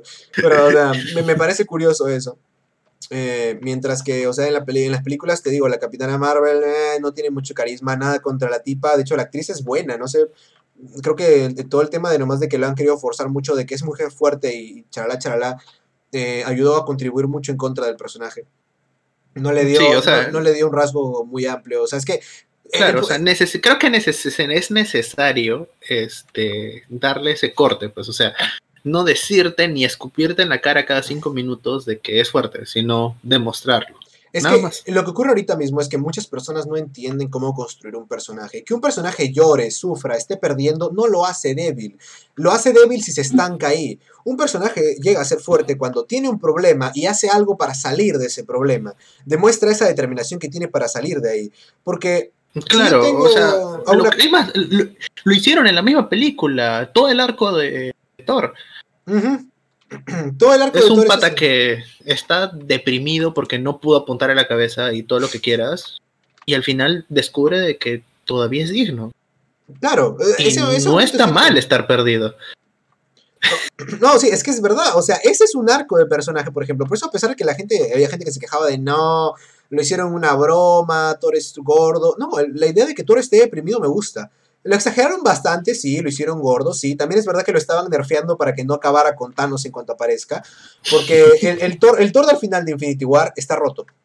Tiene, Está mamadísimo. Está es- mamadísimo, tiene un hacha que está mamadísima, puede enfrentarse, puede, le puede caer una estrella en explosión y él sigue normal. Es más, sin quitarle de que el hacha literalmente cortó un halo de poder de las seis gemas. Exactamente a lo que me refiero. Thor está rotísimo en ese momento. Y lo tuvieron que nerfear de alguna manera. Eso fue lo que hicieron ahí. Fue en plan, bueno, vamos a hacerlo un poquito más débil para que no, para que no gane. Sí, Para pero que cuando o sea, sea después dentro de todo, y eso que de por sí, personalmente, a mí tampoco me gusta el Brotor. El Brotor. que fue, Es tu amigo de que fue un gimnasio. tantito exagerado, pero Pero se entiende. sí te la creo de que una persona este, se sienta con toda la responsabilidad que haya perdido todo, porque Thor pierde todo. todo, incluso lo que no podía perder, lo pierde. Pierde a su madre, pierde a su hermano, pierde su pueblo, pierde su planeta, le falla a todos, le falla el universo, le falla a sus amigos. Su martillo también se fue. y nadie casi lo toma en cuenta, pero pues imagínate que es algo que supuestamente era tu, no sé tu regalo divino, básicamente. Es el regalo de tu papá, de tu papá. Pata perdió todo, entonces era entendible de que, pucha, o sea, esté sufriendo. Y que lo esté sufriendo y al final, este, cuando se encuentra con su mamá y su mamá le habla y todo, sí te toca. No, te puedes sentir muy, muy, este, como que... identificado. Ajá, identificado con el personaje. Porque es la verdad, todos tenemos momentos tristes, todos tenemos momentos así donde nos podemos dejar llevar. Claro, y, la emoción de niño que tiene cuando pide el martillo y lo recibe es un Ah, o sea, e, él, se emociona porque ni él mismo creía que iba a ser digno. Aún soy digno, ahí está. Bueno, bienvenido a Nostra. ya empezamos con el aceptemos estar mal y eso es bueno. Sí. es este. soy malo. Y eso es bueno. Sí, incluso Ralph el Demoledor tiene un mejor arco de, personaje, Es que ese es el asunto con todo el tema de la Capitana Marvel. La película, no, no sé, o sea, la película a mí se me hizo aburrida, el personaje no me, no me agrada para nada. Eh, por más de que me lo quieran vender como el, el, primer Vengador, el ser más poderoso y mujer empoderada, para mí nomás es una rubia que lanza rayos y vuela. Es más, es más, te lo sumo, te lo sumo. ¿eh? A ver. La tipa que se enamora de Morty en, el, en la última temporada, en el corto animado que ni audio tiene, tiene mejor arco de personaje que la Capitana Marvel. te, lo acepto completamente, y eso que ni siquiera he visto Ricky Morty, pero te lo acepto completamente. Eh, es que ese es el asunto. A mí yo vi la película y no me gustó, se me hizo aburrida, no me, no me, no me transmitió nada. La película destruye, o sea, la película a mí me duele tanto porque destruye, uno, destruye todo lo que puede hacer Capitana Marvel, que Capitana Marvel como personaje en los cómics sí paltea. Porque ha sido una drogadicta, porque ha, sufrido un montón y contra todas sí se levanta. Es un tipo de Spider-Man, pero contra todas se sigue levantando y sigue intentando ser lo mejor de ella. La caga un montón de veces, pero por eso es un buen personaje. Segundo, se cagan en lo bueno que era Nick Fury. O sea, Nick Fury tú lo mirabas este, independientemente de que el cambio de, género, de, raza que hubo, este, tú miras a Samuel L. Jackson y Samuel L. Jackson, el pata te dice, oye, este, yo soy el más más de este mundo y tú le dices, te creo. Y al fin y al cabo, el error que tuvo del corte del ojo fue porque un gato lo arañó, de verdad. o sea, es una pendejada. De hecho, yo he escuchado esto y, mm, completamente de acuerdo. Los creadores de la, de la Capitana Marvel se la sudaron en toda la, ideología de, Marvel. No había, supuestamente en esa película, Nick Fury conoce aliens, conoce un ser más poderoso que Thor, entre comillas, quote and quote, entre comillas. Ah, le cortan un ojo por un gato. Y luego me dices que en Avengers él dice, no, es que hasta hace un par de años o meses, no sabíamos que había alienígenas y ahora de la nada llegas tú con tu hermano y son más fuertes de lo que nosotros esperábamos. Es como de que... Es un... Pero tú ya no sabías. Que tú ya conocías aliens. Ahora, atacan los Itauri, no tenemos esperanza, pero tú tienes el, el Viper este de la Capitana Marvel. tu ojo, todo el drama que... Todo, sí, todo, todo el drama que, ocurre en, El Soldado de Invierno cuando le dice al Capitán América, yo confié una vez en alguien y me costó un ojo. ah, escuchándolo del, del, ah, chévere. O sea, tú dices, ah, pucha, o sea, e, este, no sé, hubo una guerra y este, el traidor, e, e, intentándolo, intentándolo hacer un ataque por la espalda, le cortó el ojo y tú dices, ok, porque la parte de las historias de Nick Fury son muy militares, muy de estrategia y todo lo demás. Entonces, puedes crear buenas historias con respecto a eso, pero no, o sea, incluso se, se, zurraron completamente en eso. Y lo que más me dolió, se zurraron unos Skrulls. Ah, no, ni hablar. O sea, yo, yo te acepto que me digas, no, eran buenos antes, ya puede en un futuro que cambie la cosa, porque si te das cuenta han pasado como 20 años, de hecho. Y, es curioso porque creo que la Capitana Marvel ni siquiera envejece, ¿no? Porque la han puesto igualita técnicamente desde la antigua a la nueva. Claro. a, mí me, me, jode que lo ponen todavía, no, es la Vengadora más poderosa y, y es la primera. Y, y, yo no entiendo por qué sería la primera si la del Capitán América todavía ocurre en, los, en la Segunda Guerra Mundial. Porque, que antes? Sí, y, que todavía, y que todavía la capitana no, es que ella inspiró el nombre y sale ahí, ¿no? De Avenger. Y, Nick Fury dice, ah, sí, el, proyecto Vengadores. No me vengas a mí con eso. El Capitán América está ahí desde la Segunda Guerra Mundial. Son 1940 y algo. Y literalmente, su tagline del primer Capitán América es el primer Vengador. Sí, o sea, a mí no me vengas con, este tipo de tonterías de que no, resulta que en realidad la Capitana, la Capitana Marvel es la primera, es la más fuerte. Ahora, aquí viene lo que te decía que me parece gracioso. Se zurraron en toda la película y, y había escuchado un comentario de lo que debieron haber hecho los hermanos Russo es que en, en Endgame eh, así, como, así como los directores se chingaron toda la, cronología de, Marvel, que Thanos se chinga a la Capitana Marvel, pero en plan de que, no sé, le quite sus poderes, que, que diga, ah, tú tienes un, fragmento de la gema del espacio, ¿no? Ya no, así literal, porque él tiene las seis, las seis piedras. Cosa que es una cartita de agradecimiento de, los hermanos Rousseau. De, ustedes nos chingaron la, la, línea del tiempo, nosotros nos chingamos a su personaje fuerte. Gracias. Aunque en realidad, en realidad sí creo que lo hicieron, ¿no? Porque durante toda la película y todo el marketing que tuvo la Capitana Marvel fue el Vengador más fuerte y todo lo demás. Y los, y los rusos hicieron, ok, eres fuerte te presento a mi querida bruja escarlata. Uf, no, La dejo por aquí. No, no, no. A, mí, a mí tú me. Por eso es que me interesa ver la película de la bruja, porque tú me puedes decir lo que quieras. No, no, que la capitana es la más fuerte, que Thor. No, no. Esa, la bruja escarlata sola casi le gana a Thanos. Hasta que llovió fuego, literal. sí, o sea, y, o sea lo, lo, llevó al punto donde dijo, que llueva fuego, pero señor, nuestras tropas, que llueva fuego, porque me van a matar acá. y literal, y, la única, y en realidad solo paró porque una bomba estaba a punto de caerle, ¿eh? porque si no se lo bajaba. fue la única que se le bajó la armadura. le, le, bajó la armadura, le rompió la espada, porque la rompen dos. Eh, ella sola se estaba, le estaba ganando a Thanos, a Thanos así como tal. y, pues te digo, o sea, a mí, a mí no me vengas con que la Capitana Marvel es la más fuerte. Yo, para mí, Thor sigue siendo más fuerte. Y si no, la Bruja Escarlata, mínimo, eh, tranquilamente puede con ella. Ahora, también es verdad que luego es en plan de que no, no, pero ella le, hizo pare a un Thanos con las seis gemas del infinito. No, me vengas a mí con tonterías.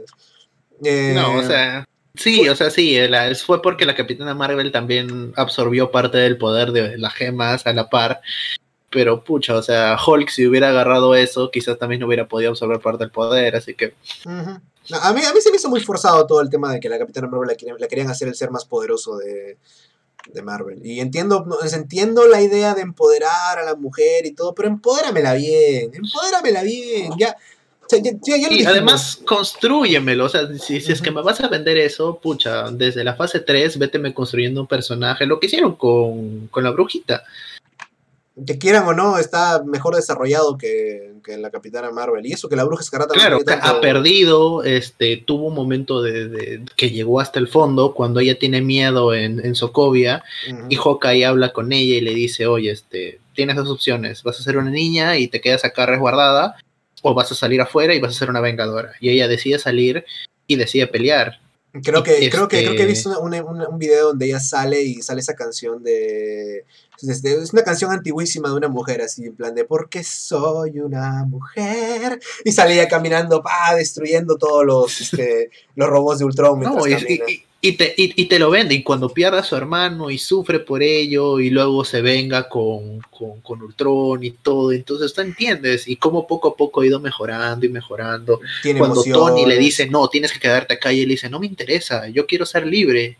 Y Visión poco a poco lo empieza a comprender, o sea, tiene un arco de personaje lo suficientemente amplio como para decir, ya mira, esta mujer es fuerte, ¿Por qué? Porque ha aguantado esto, porque ha aguantado el otro, porque se ha sobreponido a la muerte de su hermano, sobrepuso el odio que tenía un hombre que casi la mata, sus armas casi la matan, eh, logró entender de que no había sido su culpa, eh, fue encerrada, pierde todo, porque literalmente pierde todo, pierde a su hermano y pierde al hombre que ama. O sea, creo que son...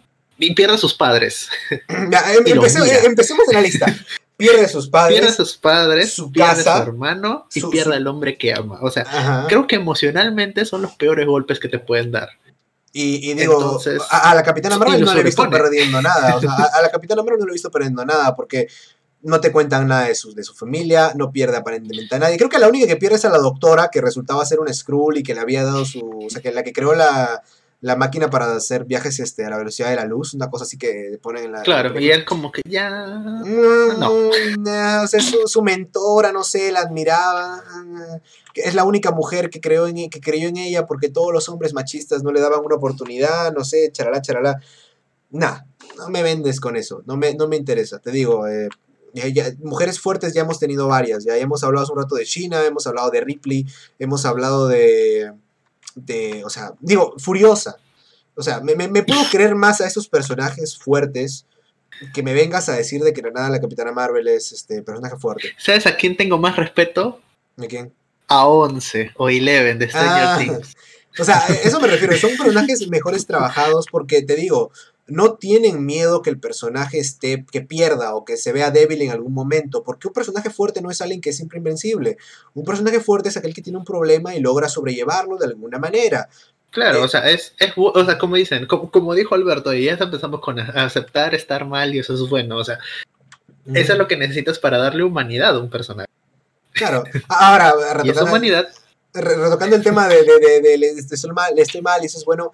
En la película de Ralph, la 1 me gusta. Eh, y es gracioso porque yo sí me esperaba que, que- que Ralph muriera ahí. Me hubiera parecido muy bueno. Porque soy una persona a la que le gustan las cosas dramáticas. Es ese momento en el que está cayendo y dice, yo soy malo. Y eso está y eso bien. es y- muy- y, y agarra en su mano y tiene creo que la, la medallita que le había dado eh, Penélope, Penélope, que, que me parece bonito y emotivo. Me habría parecido genial si moría ahí. Ahora es verdad que obviamente no podía morir porque si no si cerraban su juego y si cerraban su juego, al final ahí quedaba el tema de la película. En realidad, creo que eh, sobre todo eso creo que hubieras traumado a muchos niños. Oye, eh, en Infinity War no tuvieron miedo de, que, se, de que todos se volvieran polvo. Y es verdad que muchos de nosotros sabíamos que iban a volver, pero también es verdad que los niños en ese momento no sabían todo lo que iba a pasar. Porque si bien hay algunos que decían, oh, sí, sí, sí, van, van a volver a traerlos, he visto muchos videos donde los niños gritan en el cine. Cuando es cuando venga, cuando vengan, no me quiero ir, no me quiero ir, y se vuelve polvo y los niños, ¡no! Y, y es verdad. Y, y me acuerdo que en ese Sí. momento creo que he visto gente llorando. Yo cuando estuve en el cine esa vez, creo que la vi dos, tres veces la película. O dos veces al menos, pero. te no, es que sí es cierto. Ujú. sí, te la, sí, sí te la creías en ese momento. Te la tragabas. Sí, con Sí. todo. Ajá, ajá, literal. Ahora, volviendo al tema de, de las películas malas de, de Marvel. Yo quiero hablar de esto y no a la vez, pero no me gusta para nada Far Away From Home. Yo sé que ya lo que te dije hace un rato, ¿no? No es el Spider-Man de los cómics, es el Spider-Man de las películas, es un niño que no quiere la responsabilidad de ser Peter. Pero es que ya con decirme, no quiero ser Spider-Man, estoy de vacaciones, me rompes muy feo lo de tengo un gran poder y una gran responsabilidad. Que sí, no lo mencionan en las películas de Marvel, pero el mismo Peter lo dice en, la, en Civil War. Cuando tienes poderes como los míos y no haces cosas que puedes hacer, gente puede salir lastimada. y luego tú eres el culpable. Entonces, eh, me estás dando una versión medio rebuscada, pero es el gran poder, gran responsabilidad. Y de la nada en Far Away From Home es de, no, mira, me voy de vacaciones con mis amiguitos de la- de la- del colegio y no quiero llevarme el traje, no quiero ser Spider-Man, no, no, no, déjenme tranquilo por un rato. A pesar de que técnicamente acaba de pasar la mayor catástrofe en la Tierra y volvimos a, re- a recuperar a las personas después de cinco años y todo este desmadre, no, no, no, no, yo no quiero ser Spider-Man. No, no, no sé, Sí, no va, no, no va, no me queda. Es pesado. Es, es- o sea, a mí tampoco me gustó. Me gustaron mucho los efectos especiales y cómo hicieron este a Misterio. Eh, tengo, tengo, tengo, un pedo tengo un problema con Misterio y es de No, no, no, no, no estoy, no hablando de su desarrollo como personaje, sino cómo él interactúa con todo. O sea, si es que él me hubieran dicho de que él creó la tecnología independientemente de Stark y con eso él hacía los efectos especiales para poder pelear, chévere. Pucha, de verdad, es muy, buen, muy buena la forma en la que lo haces, es llevar el CGI al siguiente nivel, ¿no? O sea, el, del tipo de CGI maestro o más allá, porque es justamente lo que es en los cómics. Y la batalla en la cual él utiliza el sentido arácnido para poder luchar y cómo cambia todo y los efectos es muy buena. Si saco eso de la película y me queda todo lo demás, es un, Meh.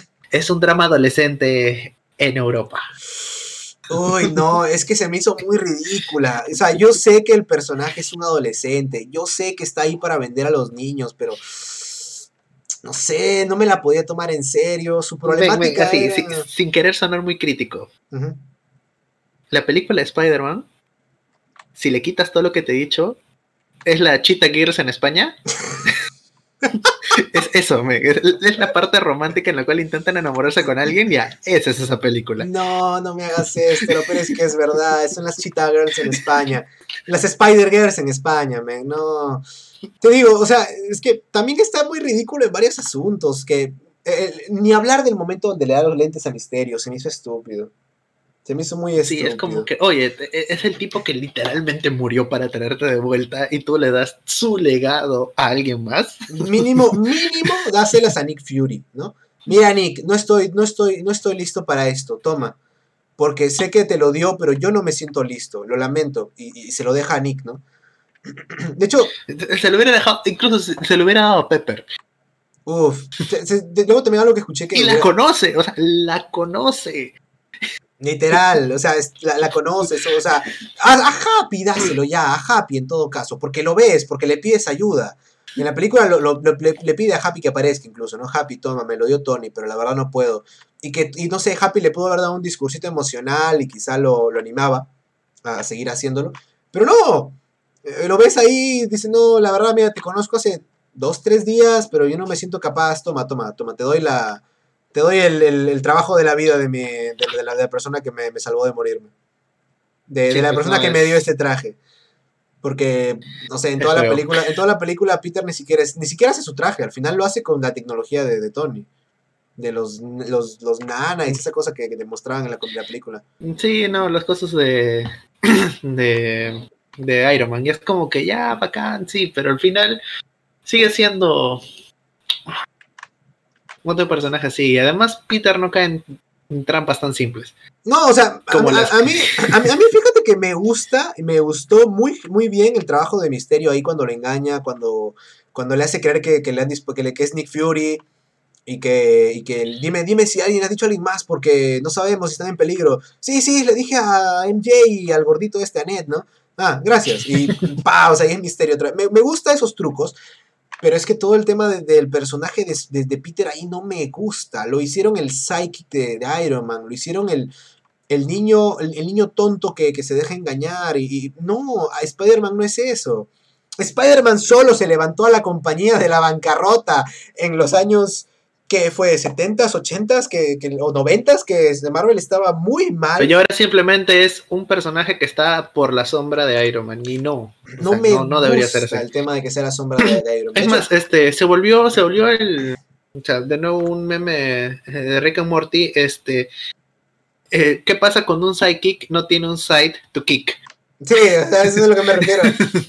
lo hicieron muy así, eh, o sea, por- yo, yo, yo me imaginaba, yo, yo lo hablé una vez con un amigo y si yo hubiera podido intervenir de alguna manera, me imaginaba una historia completamente diferente.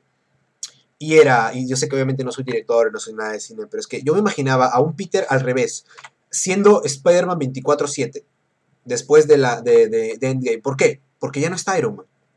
Porque se ha muerto. y Claro, porque- y porque, Y Peter ahí se hay más delincuencia, tienes que solucionar todos los problemas, estás intentando suplir lo que él ha dejado y te sientes que no tienes la capacidad de poder hacerlo. Pero, pero y que Happy poco a poco le ayude y todo lo demás. No, lo, lo- lo que es más, ¿sabes qué? Yo, yo, yo me lo imaginaba con Kingpin.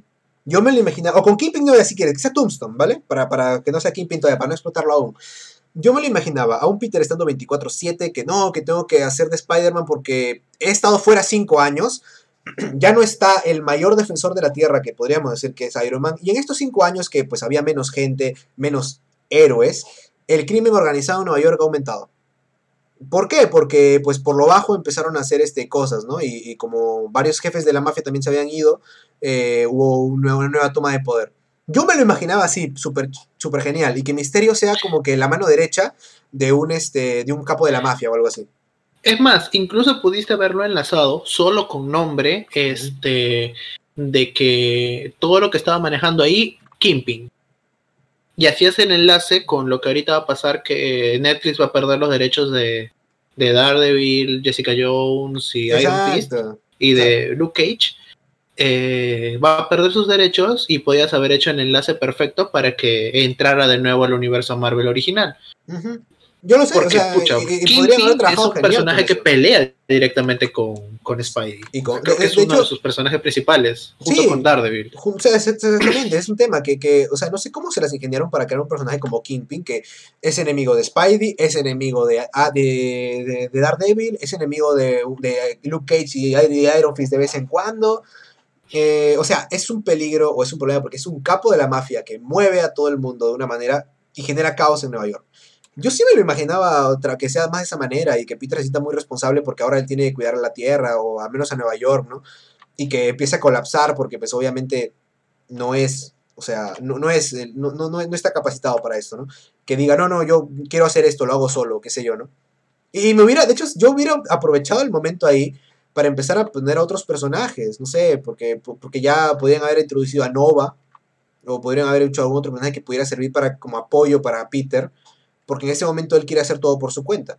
Yo lo había trabajado de esa manera. Y lo que es más todavía, si querían hacer el final de, de, oh no, de que al final Peter supuestamente gana y al final no, hubiera quedado genial porque tienen a Misterio. Y de nuevo, podría haber sido el sidekick o el, el, el, el compinche del, del mafioso.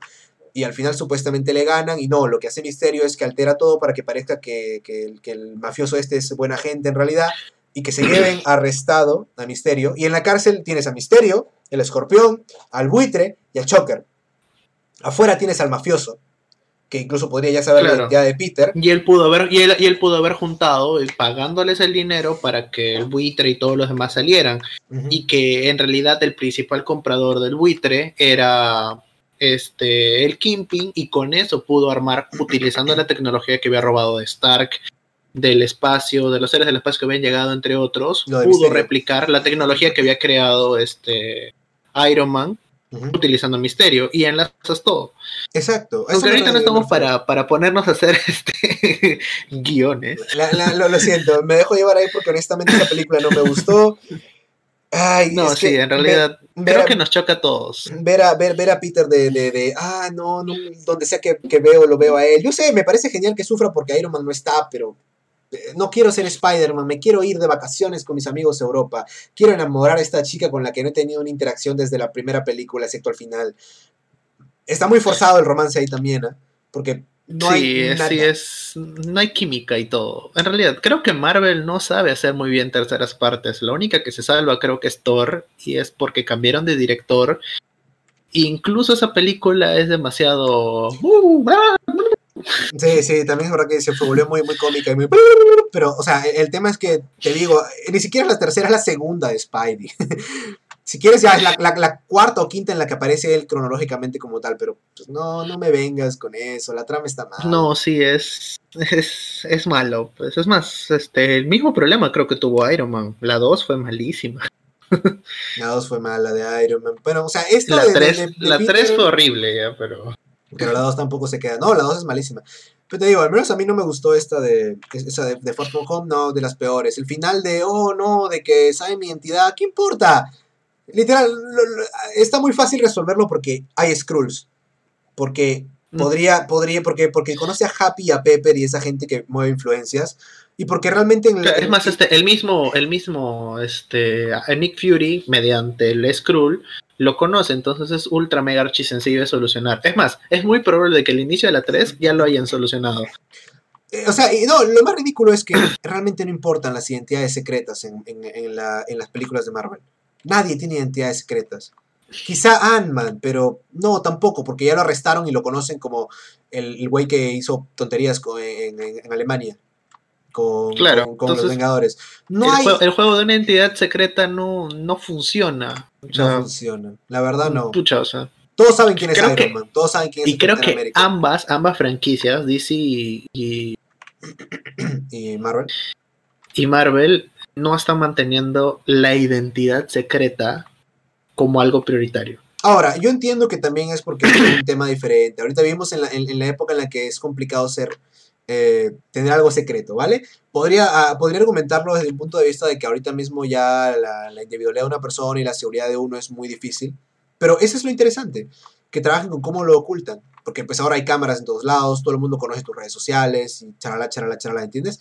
Eh, pero, mm, no sé, no me, O mí sea, no me no- convence. tampoco, tampoco irnos a lo simple como Superman poniéndose unos lentes, pero este, no sé, o sea, tampoco irnos a lo Batman, que solo actúa de noche para que las facciones no se le noten, pero puede haber otro tipo de soluciones, o sea, no sé, de que cada que regrese Peter a su casa genere un pequeño pulso electromagnético con algún invento que se haya hecho, este, que evite que las cámaras detecten en el momento en el que él está regresando. Entonces nadie sabe que, que ahí simplemente de que las cámaras se apagan por un milisegundo en lo que él pasa. Y tú, O- ah, como o- la página hace, hace claro. un clip, ah, no, no importa. O, lo básico, de, ah, me, me cambio a un par de cuadras fuera de casa en un callejón y pues me voy a... De hecho, que hace algo así, ¿no? Ah, me pongo mi ropa en un callejón. Pues que haga lo mismo para volver a su casa, ¿no? O sea, pues, se- pues se cambia de ropa en un callejón y va, vuelve a casa caminando, no sé, ¿no? O corriendo. Claro, o sea, y, y hay mil formas de solucionarlo. Y siento de que en ese aspecto, sin querer ser demasiado crítico, ambas, ambas franquicias están perdiendo su rumbo de lo que deberían ser. Siento de que también estamos hablando desde el punto de vista directo de fans, o sea, no de un, público que, No que verdaderamente desconoce sobre esto, pero siento de que si ha llegado a tanto público ahora, puedes enseñar a tu público a ver de que hay historias de que realmente valen la pena y que muchas de las historias que estamos viendo en el cine, y valga decir de que demasiadas historias que estamos viendo en el cine simplemente son una copia mala y barata de lo que fueron en los cómics. Sí.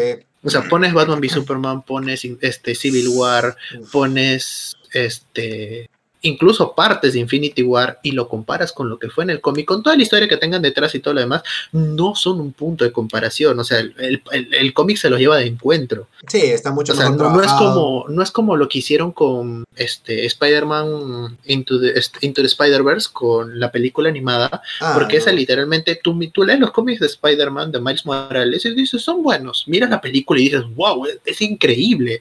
O sea, y es no, no simplemente tratar de emular o editar o, o agarrar un nombre que fue popular hace unos años y presentárselo a un público, sino decir, oye, mira, este, este es el material, hay que hacerlo mejor. Y, y eso justamente es lo que creo que se está perdiendo y cada vez se está despegando más. Digo, independientemente ahorita ya de, nomás agarran de los nombres. gustos que podamos tener, ¿no? Es que ahorita nada más agarran los nombres de algo y ya. Infinity War, eh, Civil War, lo de Age of Mm, Siento que no, no, o sea, no sé, No, no son, o sea, es nombre nada más, es lo que me refiero. Es un nombre, pero no, no tiene los nada que medios de ver con- entretenimiento, si es que vas a, si es que vas a utilizarlo como referencia, llévalo a ello. Pero no lo hacen, no lo trabajan de ninguna manera, no. No sé. Está medio. es- Está, está muy mal empleado, a mi parecer, el tema de, de, de de la, la fuente original, por así decirlo. No lo hacen como podrían hacerlo. No, y es más, ya, si es que no tienes el tiempo para poder desarrollarlo, no lo hagas, utiliza otra historia, véndeme de que es otro nombre, o sea, no sé, este, si digamos, ya, no pongas este Capitán América Guerra Civil, ponme Capitán América el retorno del, del, del soldado del invierno, y tú, ah, ya, la primera fue el Capitán América, el primer gobernador, la segunda es el Capitán América, este, el soldado del invierno, la tercera es el Capitán América, el retorno del soldado del invierno, entonces ya, ah, pero hay un conflicto acá y todo lo demás, hay un cruce de ideologías, entonces me la vendes y no me vendes como algo que cuando lo comparas con el material de origen, uno, no tiene nada que ver. Me- Y me- segundo- me- en vez de Civil War, me hubieras puesto, no sé, Broken Nation o algo Es así. más, y ya, bacán, si es que, si es que estás poniendo, si es que estás poniéndole un nombre, que puedes ponerle un nombre, y ese nombre, las únicas personas que van a entenderlo son personas que han leído el cómic. Entonces estás apuntando a un público que ha leído eso y sabe de lo que está pasando y le vendes lo que le vendiste, independientemente que la película argumentalmente es muy buena. Creo que es de las que argumentalmente se sostienen mejor dentro de, del universo de, de Marvel, porque están hechas por los, este, los hermanos rusos, se entiende, pero no era necesario. Como, es que sí, la verdad no. No necesitaba el nombre, Y no siento necesitaba que- vender humo. ambos, ambos lo están haciendo. O sea, si tú, o sea, si a tú cualquier persona le pones el Save Marta y al lado le pones el el este este I remember the one man who beat you de la película de Dark Knight Returns, pucha, o sea, no tienen punto de comparación. Incluso No. en Marvel también se maneja de esa manera. Y eso siento de que es un peligro para lo que se está haciendo como la nueva etapa de los cómics ahorita de los de las de las películas ahorita, porque si te das cuenta ahorita estamos en un corte, tanto para DC como para Marvel. Sí, forzado, pero tienen un corte ahorita mismo. Es un corte, o sea, no no no El Infinity, Infinity War es el Crisis en Tierras Infinitas del- de los ochentas. Sí. Eh, Eh, lo que, lo que se, se hizo antes y lo que vas a hacer después. Por cierto, creo que tu cámara se detuvo, no sé seguro por qué, pero te tengo ahí. Claro sobre- de que Eh, Hola. No digo que tu cámara se, se detuvo hace un ratito, pero, pero sí es verdad que respecto a que están mm, como que mal usando, me parece, lo del material original. ¿Dani? Bueno, me quedé sin Daniel por un rato, aparentemente. ¿Dani? ¿Ya estoy? ¿Ya regresé? Sí, ya volvió la cámara, ahora sí. Entonces me comentaste que es Este- como que es como el Tierras en, el, el Crisis en dos tierras o Crisis en Tierras Infinitas de los 80. Claro, Crisis en Tierras Infinitas. Y siento de que este, lo que va a venir ahora, no sé, ni siquiera creo que las mismas empresas saben qué rumbo tomar. Y me da, en cierto punto, mala espina porque siento de que se va a perder mucho de las cosas que deberían haberse op- optado por tener. Y hay un montón de historias y hay un montón de cosas que se pueden contar. Pero cuéntamelos bien. Y hay personas muy preparadas para poder hacerlo. Esto también es cierto. pero no les dan la oportunidad. Fíjate que eso estaba Claro. hablándolo con un amigo, que ahorita mismo Marvel, como está todo lo de la cuarentena y lo de que están, ya puede, pueden, como quien dice, aportar dinero a proyectos más pequeños, porque antes, cuando sacabas un proyecto enorme, tienes que hacer que sea a nivel global, que funcione en una sala de cine. Ahorita mismo Disney, Marvel en general, tienen la posibilidad de, dar cierto dinero eh, o menos presupuesto para pequeñas películas, entonces hay proyectos que se están intentando abordar. Ahora, estaba escuchando eso hace poco, de que ahorita eh, Disney como que tiene la capacidad o la posibilidad de, de, eh, invertir en cosas más chiquitas, que pueden salir proyectos interesantes. Entonces, de repente algo así podría surgir, pero es que, no sé, no le dan tanto a pie a los, a los directores para que hagan cosas así, me parece. Sí, pues incluso creo que la misma presión que están poniendo la- las empresas que están por atrás de todo, por encima de las personas que están dentro de, Los inversionistas. este, no, no es la forma más adecuada para. O sea, sí, es cierto de que no puedes tener completa y total libertad creativa, pero que una empresa ajena a lo que se está creando, como Sony, haya podido crear la mejor película de Spider-Man en mucho tiempo, eh, con todos los errores que hayan cometido en el pasado, y que sinceramente dentro de las últimas películas de Marvel considero de que es una de las mejores. Es que la verdad sí está mucho mejor desarrollada ahorita la, la de Into the Spider-Man. Este, Que las de, que las de Spider, la de Spider-Man de, de, de- de- que las de Spider-Man, incluso que muchas películas en general de Marvel Studios, ¿ah? Ah, bueno, es que eh, es que es la verdad. ¿ya? O sea, de- después del hype de las películas y todo, cuando las, las cuando te das cuenta, es- Marvel no tiene tantas buenas películas como parece, ¿ah? O sea, tiene algunas que están No, es más, divertidas y todo. terminó el hype, terminó el hype y te juro de que hasta ahorita no me he visto ni una sola película de Marvel porque sinceramente me parecen que, que quiero decir que hasta me parecen aburridas, pero no, o sea, ni siquiera me nacen verlas. No te nace, son de esas que te encuentras en televisión un día y dices, oh, esta vale, la puedo seguir viendo, ¿no? Me ha pasado mucho, de hecho, Claro. pues irónicamente en Guardianes de la Galaxia, como dije, son de mis favoritas, pero me ha pasado mucho que me las he encontrado ahí en la tele y me quedo viéndolas un rato, ¿no? Y Pero- quiero creer de que en un tiempo voy a decir, ah, mira, de verdad sí me nace verlas, pero hasta ahorita nunca me ha nacido la idea de, ah, mira, voy a reverme esta película. No. Es más, me he visto películas antiguas. De hecho, la otra vez me estaba viendo El Señor los Anillos, que pues es un peliculón, obviamente, no hay punto de comparación por donde lo veas. Obviamente, pero Pero lo digo porque luego ves a Marvel y es como eh, la verdad no me llama la atención ver este, ahorita nada de Marvel. ¿no? no, O sea- es más, incluso las tengo ahí eh, dentro de mi lista por ver. Es más, hubo el estreno en Netflix de Spider-Man Homecoming para Latinoamérica Ay, no. y, No, no, no, no. y mira, está en puesto número 2 a, a nivel Perú. Y incluso, pucha, la miré y dije, "Bueno, será en otro momento. O sea, o sea, a ese yo- punto hemos llegado. Yo la verdad no, no, me, no me veo las películas de Marvel mucho después. Te digo, o sea, hay una que otra que sí las quiero ver de vuelta, ¿no? Porque digo, no, estas están chéveres, pero no, después del hype te das cuenta de que no son tan tan tan tan No. tan buenas, o tan tan re- tan re- re- como que para volver a verlas no, no. Están geniales. No, o sea, no- y, si- y siento que, y siento que es justamente eso está perdiendo Marvel. O sea, sí, está haciendo un muy buen universo, pero está, está mirando mucho el macro y no mucho el micro. Y creo que deberían enfatizar mucho en los dos. O sea, sí, construir una continuidad y hablar con todos los directores con los que vas a trabajar, indicando de que hay ciertas cosas que vas a poder ser libre de hacer, pero hay ciertas cosas que te vas a tener que regir en base a una historia. pero hazme una buena película. Ese es el asunto. Pero- o sea, Pero y haz una buena película en base a eso. Sí, limitas un montón. Pero, pucha, o sea, todo está conectado indirectamente con todo el caos que pueden crear los cómics. Todo medianamente está conectado. Y ahí, pues, obviamente ya han pasado muchos años y ciertas actitudes ya se toman, pero creo que no vamos a ser los únicos en, O sea, por en ejemplo. criticar eso. Y entre unos años muchos niños van a poder empezar a criticar eso. Si es que aún siguen habiendo cómics para esa época.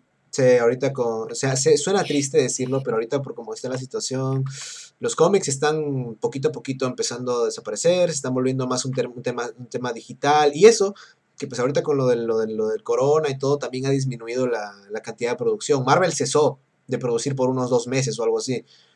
Eh, y y Sí. era triste porque decía en plan, no, no hay más cómics, simplemente no podemos producir más por todo el tema de la pandemia y no van a haber números nuevos. ¿no? De- Y de- medios como este la, el- la, la cuenta de, de DC para acceder a los cómics y a, todo y a todos los medios, que es como un streaming a lo Netflix, que netamente es de DC, y Marvel Unlimited, no relati- relativamente no son nada baratos. Marvel Unlimited creo que está a 35 soles mensuales.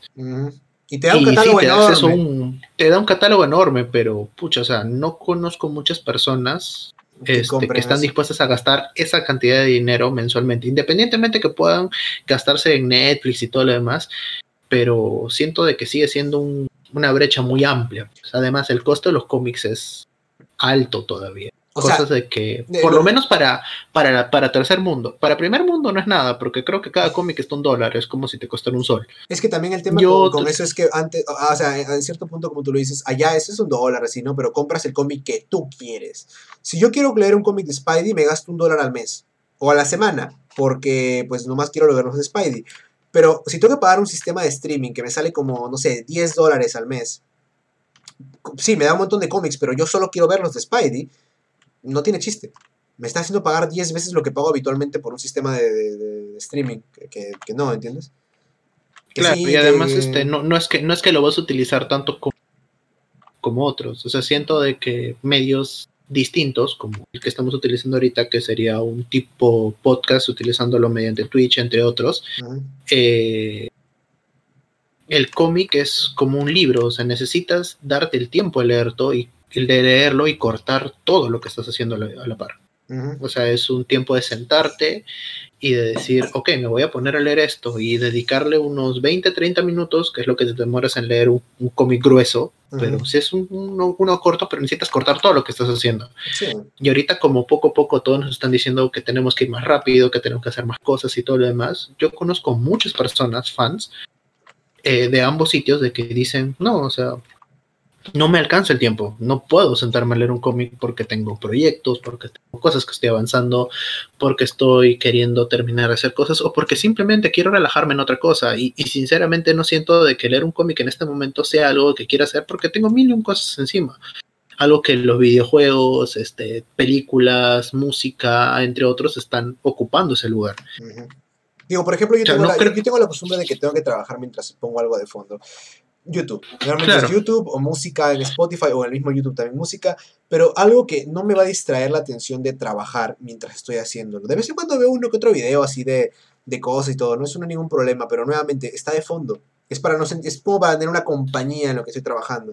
Pero con un cómic no, tienes que plantarte ahí, abrirlo, ponerlo frente a ti, ponerte a leer una y otra página y otra página. Y ahí se te va tiempo, mucho tiempo que no le vas a invertir al otro.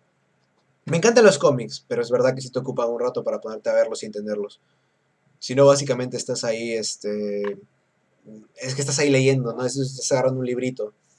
Chiquito, pero es un libro. Sí, No, no es, lo Es- mismo. considero de que es un tantito difícil, sobre todo para el ritmo de vida tan acelerado. Y- Y, y- bueno, y así cortas todas esas personas que tienen el ritmo acelerado, tienes un grupo que son niños y pucha, o sea, dime qué, qué papá le va a dar un, un, sistema de streaming a un chivolo para que esté leyendo cómics. Sí. No. Y ok, ya tienes los medios este, indirectos, que hay un montón de medios indirectos en los cuales de manera ilegal te presentan los cómics y son gente que está chambeando porque solo por amor al arte, eh, de, de, de, maquetear los cómics, traducirlos al español porque solamente están en inglés, incluso lo, los medios de streaming solo te los dan en inglés. Y algunos no, están, eh, no, están, no, están, en otros países, porque por ejemplo, creo que... Claro, y entonces para los otros idiomas es un, joder, te tienes que saber inglés para poder leerlo. Uh -huh. Y no es, no creo que sea la mejor forma de... Es más, este, incluso la forma en la visualización que tienen los, los cómics en esos medios de streaming es muy buena pero solo está en inglés. Entonces siento que también es un limitante. Y eso hace de que muchas historias que sabemos que son buenas no se corten. al público. Sí, o claro, sea, o sea es, es, un, es, problemático. Por eso es que yo, la verdad, le doy bastante aprecio a lo que en su época fue Perú 21, los cómics de 21, porque me abrieron a mí las puertas a, a, a esto. Y pues no, no soy todo el, un mundo. Exacto, me dieron, me dieron las puertas a un mundo nuevo para mí. Y es verdad que obviamente no, o sea, al menos yo empecé a dibujar bastante porque en ese momento quería escapar de, de, esta, de este aburrimiento en clase y todo, ¿no? Pero me dio algo interesante con lo que ponerme a distraer, ¿no? En ese momento que la verdad todo se me hacía aburrido y, y monótono y molesto, ¿no? Y digo, pues ahorita mismo incluso estoy dibujando, o sea, no, no, no ha cambiado, es gracias a eso que en cierto modo sigo, ¿no? no ha, y sí. la, la, carrera que tomé también fue por eso. Le tengo mucho aprecio a los cómics, pero es verdad que a veces es complicado tratar de seguirles todo lo que, lo que hacen o conseguir todo lo que hacen in,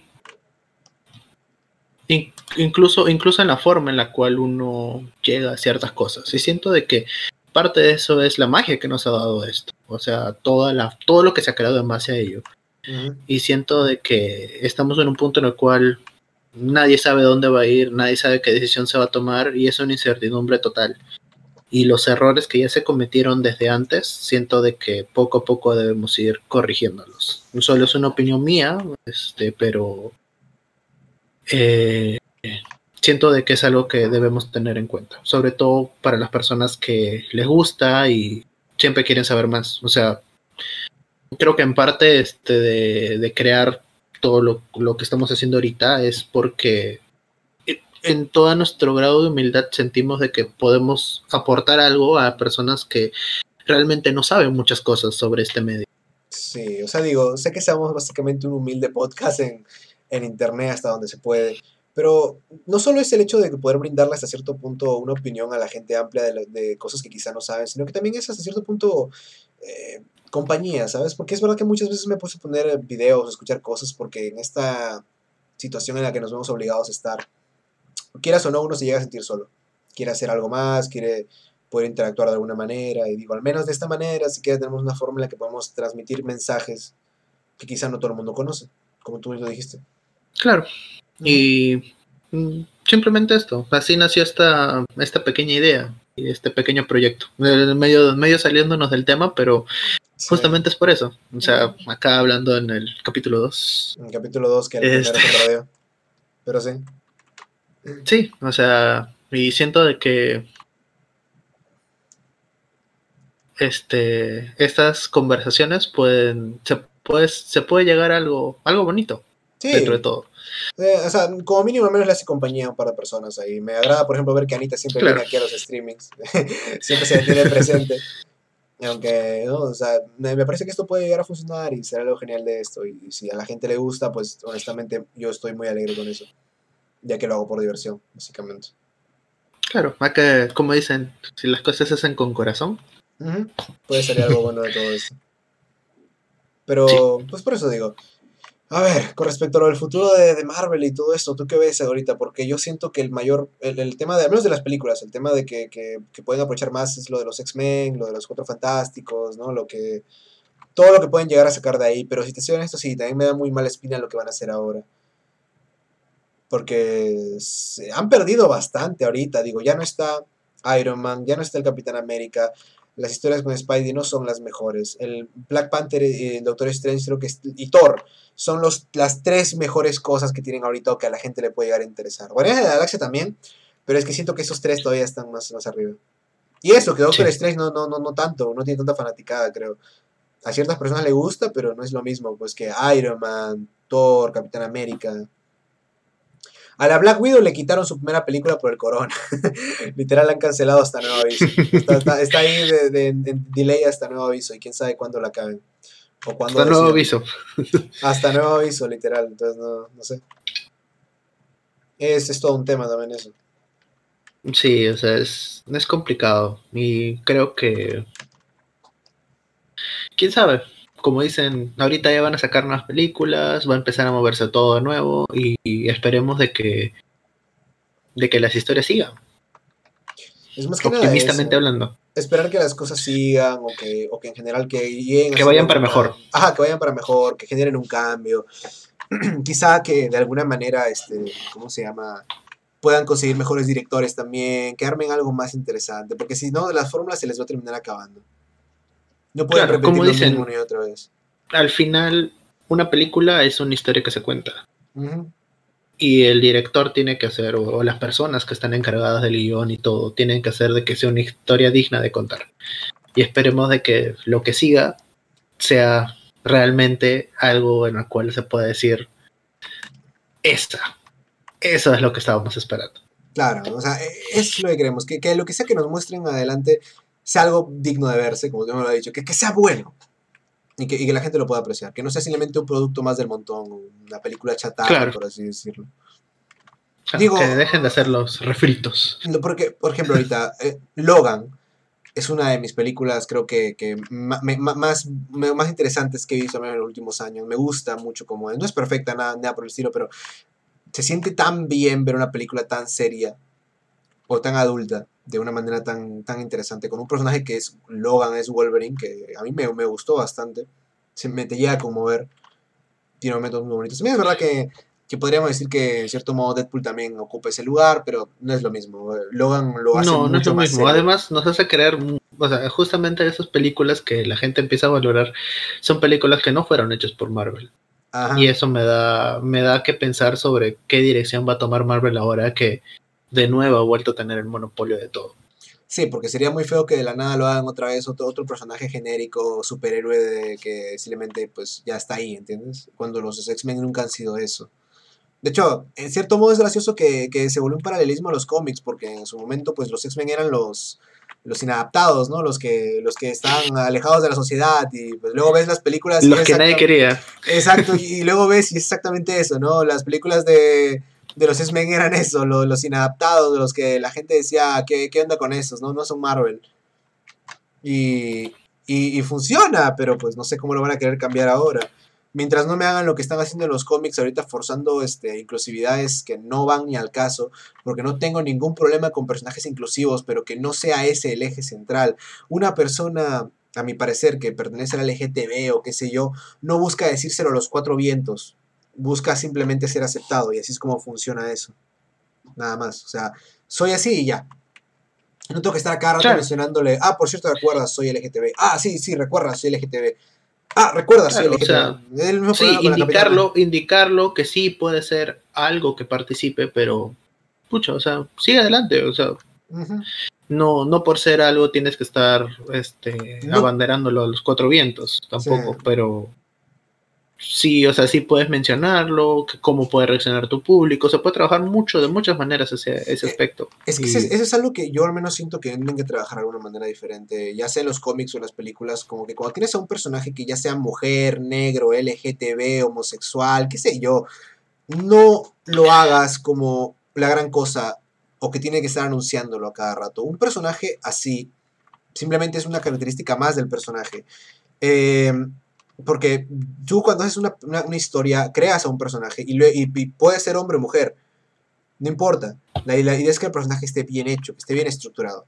Ya que si después resulta que es hombre, que es mujer, que es trans, qué sé yo, no importa. El personaje tiene que estar bien hecho primero.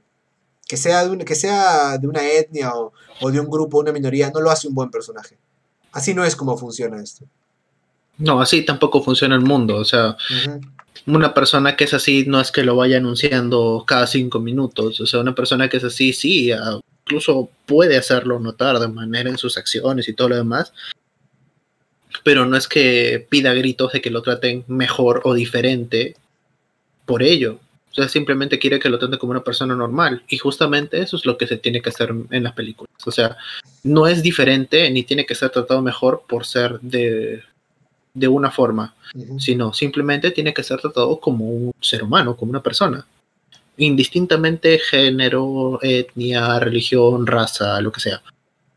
Y creo que eso es lo que falta explorar también en ese punto. Si es que ya te, si es que Marvel se quiere meter de lleno en es que lo, digo porque meter el meter lo de la lo de la, la porque es inclusión y todo. Es que los cómics ya lo ha hecho y es horrible.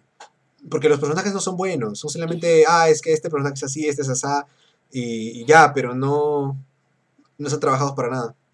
Solamente es eso, son, son busca, busca llenar minorías y, pum, soy personaje femenino, soy fuerte, soy así, respétenme. Eh, soy LGTB, ah, sí, prestenme atención, ah, sí, me gusta este tipo, charalá, charalá, charalá. Em, no es así como funciona. No, un personaje no se hace más interesante o mejor solamente por pertenecer a una etnia o a un grupo o una minoría. Sí, pues no es. y, eso es lo que me da miedo que haga Marvel con los X-Men, que los vuelva. Ah, sí, es que este personaje es, gay. Este de aquí es trans. Este de aquí es una lesbiana. No me importa, quiero saber de ellos, pero no quiero saber qué, qué hacen en su vida sexual, ¿entiendes? Quiero saber. Sí, o sea, me tienes en cuidado qué es lo que hagan. O sea. Sí, o sea, si, si, es por mí, no sé, puede ser sofílico en su tiempo libre, no es mi problema, pero, pero, pero busco, busco saber. Claro, no es mi problema, yo solamente quiero saber. A, menos de que, a menos de que me expliques de manera argumentada de que además de tener su condición de mutante, es rechazado por la sociedad, incluso por encima de, su condición sexual. Y tú, ah, ok. Ya, o sea, esta persona ya era rechazada antes y al descubrir que era mutante fue aún más rechazada por la sociedad. Entonces, ella siente una empatía por ese grupo y por lo que es él. de, hecho, de hecho, creo, que lo que, creo, creo, que lo que trataron de hacer durante un tiempo con Iceman, que lo habían hecho homosexual de la nada en un punto de, ah, sí, es, es gay, y él tiene muchas dudas respecto a eso, de no, es que ya de por sí pertenezco a un grupo que es rechazado los X-Men, ¿no? Y no quería decirlo porque pensé que me iba a sentir aún más rechazado con el tema de que no solo soy un mutante, también soy gay. Eh, entonces, lo, puedo, es eso lo puedo, lo puedo entender hasta cierto punto. Pero nuevamente, tienes que construirlo, tienes que trabajarlo. Claro, o sea, no, no es como que simplemente ponerlo por poner. Creo que hay que tener mucho cuidado con ello. Sí, si no, imagino que vas a hacer es que generas una parodia o una broma de eso y no quieres eso, la verdad. Tampoco creo que Marvel quiera eso, de generar una broma de un tema tan, teoría serio como es ahora esto. Claro. Y hay que hablarlo desde el punto de vista serio. Nada, nada que lloriqueo, nada por eso. También es verdad que ahorita la, gente se ha vuelto muy llorona en redes sociales y todo eso. Pero, eh, pues estamos también en una, en una época así. Ahora que todo el mundo puede expresar lo que dice, pues creen que también pueden hacer lloriqueos de cualquier cosa. No quiero ponerme muy polémico al respecto, pero es que se me hace muy, muy raro, muy tonto todas estas turbas que hacen en Twitter y cosas así. No me parece, la verdad. O sea, hay cosas que se pueden solucionar hablando, sí hay que tomar. De tanto en tanto sí es... La historia nos ha enseñado de que de tanto en tanto las armas tomar son una, una medida en la cual se pueden acelerar muchas cosas, pero como, como utilizando una referencia a Marvel, creo que estoy del lado de Xavier en este lado. Sí, creo que sí. Pues, la gente va mucho a las armas y no a las palabras, y ahí es donde se generan problemas, la verdad. Claro, y sí, o sea, puedes lograr mucho con las armas, pero también puedes destruir mucho. Y creo que está en manos de estas personas, directores y demás, es eh, hacer ese cambio. Y, esperemos. O sea, si es que vas a contar una historia, cuéntamela con todo el respeto que se debe, uno, y respetando justamente de que todos, todos este, merecemos algo, por muy bueno o malo que seas. Y algo que creo que en, en los en libros e incluso en el teatro se ha tratado de manera muy correcta. Y siento de que siendo el teatro la base este, del cine se podía tomar como referencia. Sí. Pues bueno, me parece que eso en cierto modo muestra las dudas que tenemos ahorita con Marvel, de lo que podemos esperar de, las películas, de lo que nos ha gustado y lo que no. Habría que ver nada más qué pasa en adelante. Eh, entonces, si te parece, ¿quieres dejarlo por aquí por ahora o quieres hablar de algún tema? No me molesta también. No, creo que creo que es una, ha sido una buena conversación. Ya estamos cerca de la medianoche, así que nuestro Sí. cafecito. Nuestro cafecito, aunque yo me lo, me lo acabé la barra hablando, pero pues sí. Sí, Eh, también ha sido una conversación un tanto larga. Bueno, creo que ahorita lo dejamos por ahora, entonces la próxima vez si puedo le voy a seguir al dibujo de Spidey, porque lo tengo a medias acá. No sé. Sí, la próxima vez, este, el tema siguiente es el futuro de DC, ¿no? Creo. Eh, sí, ya que se nos fue la, la- el otro video, vamos a hablar un poco del futuro de DC la próxima vez, que será este sábado, me parece, en la noche. Y antes de Toda eso, noche. si me animo, quizá hago, confirmo, una hermosura. Si, si pasa algo en donde quizá yo me hago un otro streaming aquí jugando un juego, no lo sé, pero por ahora el cafecito de medianoche vuelve el sábado en la noche. Y espero que Por les haya de gustado. noche y muchísimas gracias por acompañarnos. Gracias por estar aquí y nos vemos la próxima vez con más cafecito. Hasta luego, chicos. Bye bye. Bye, bye.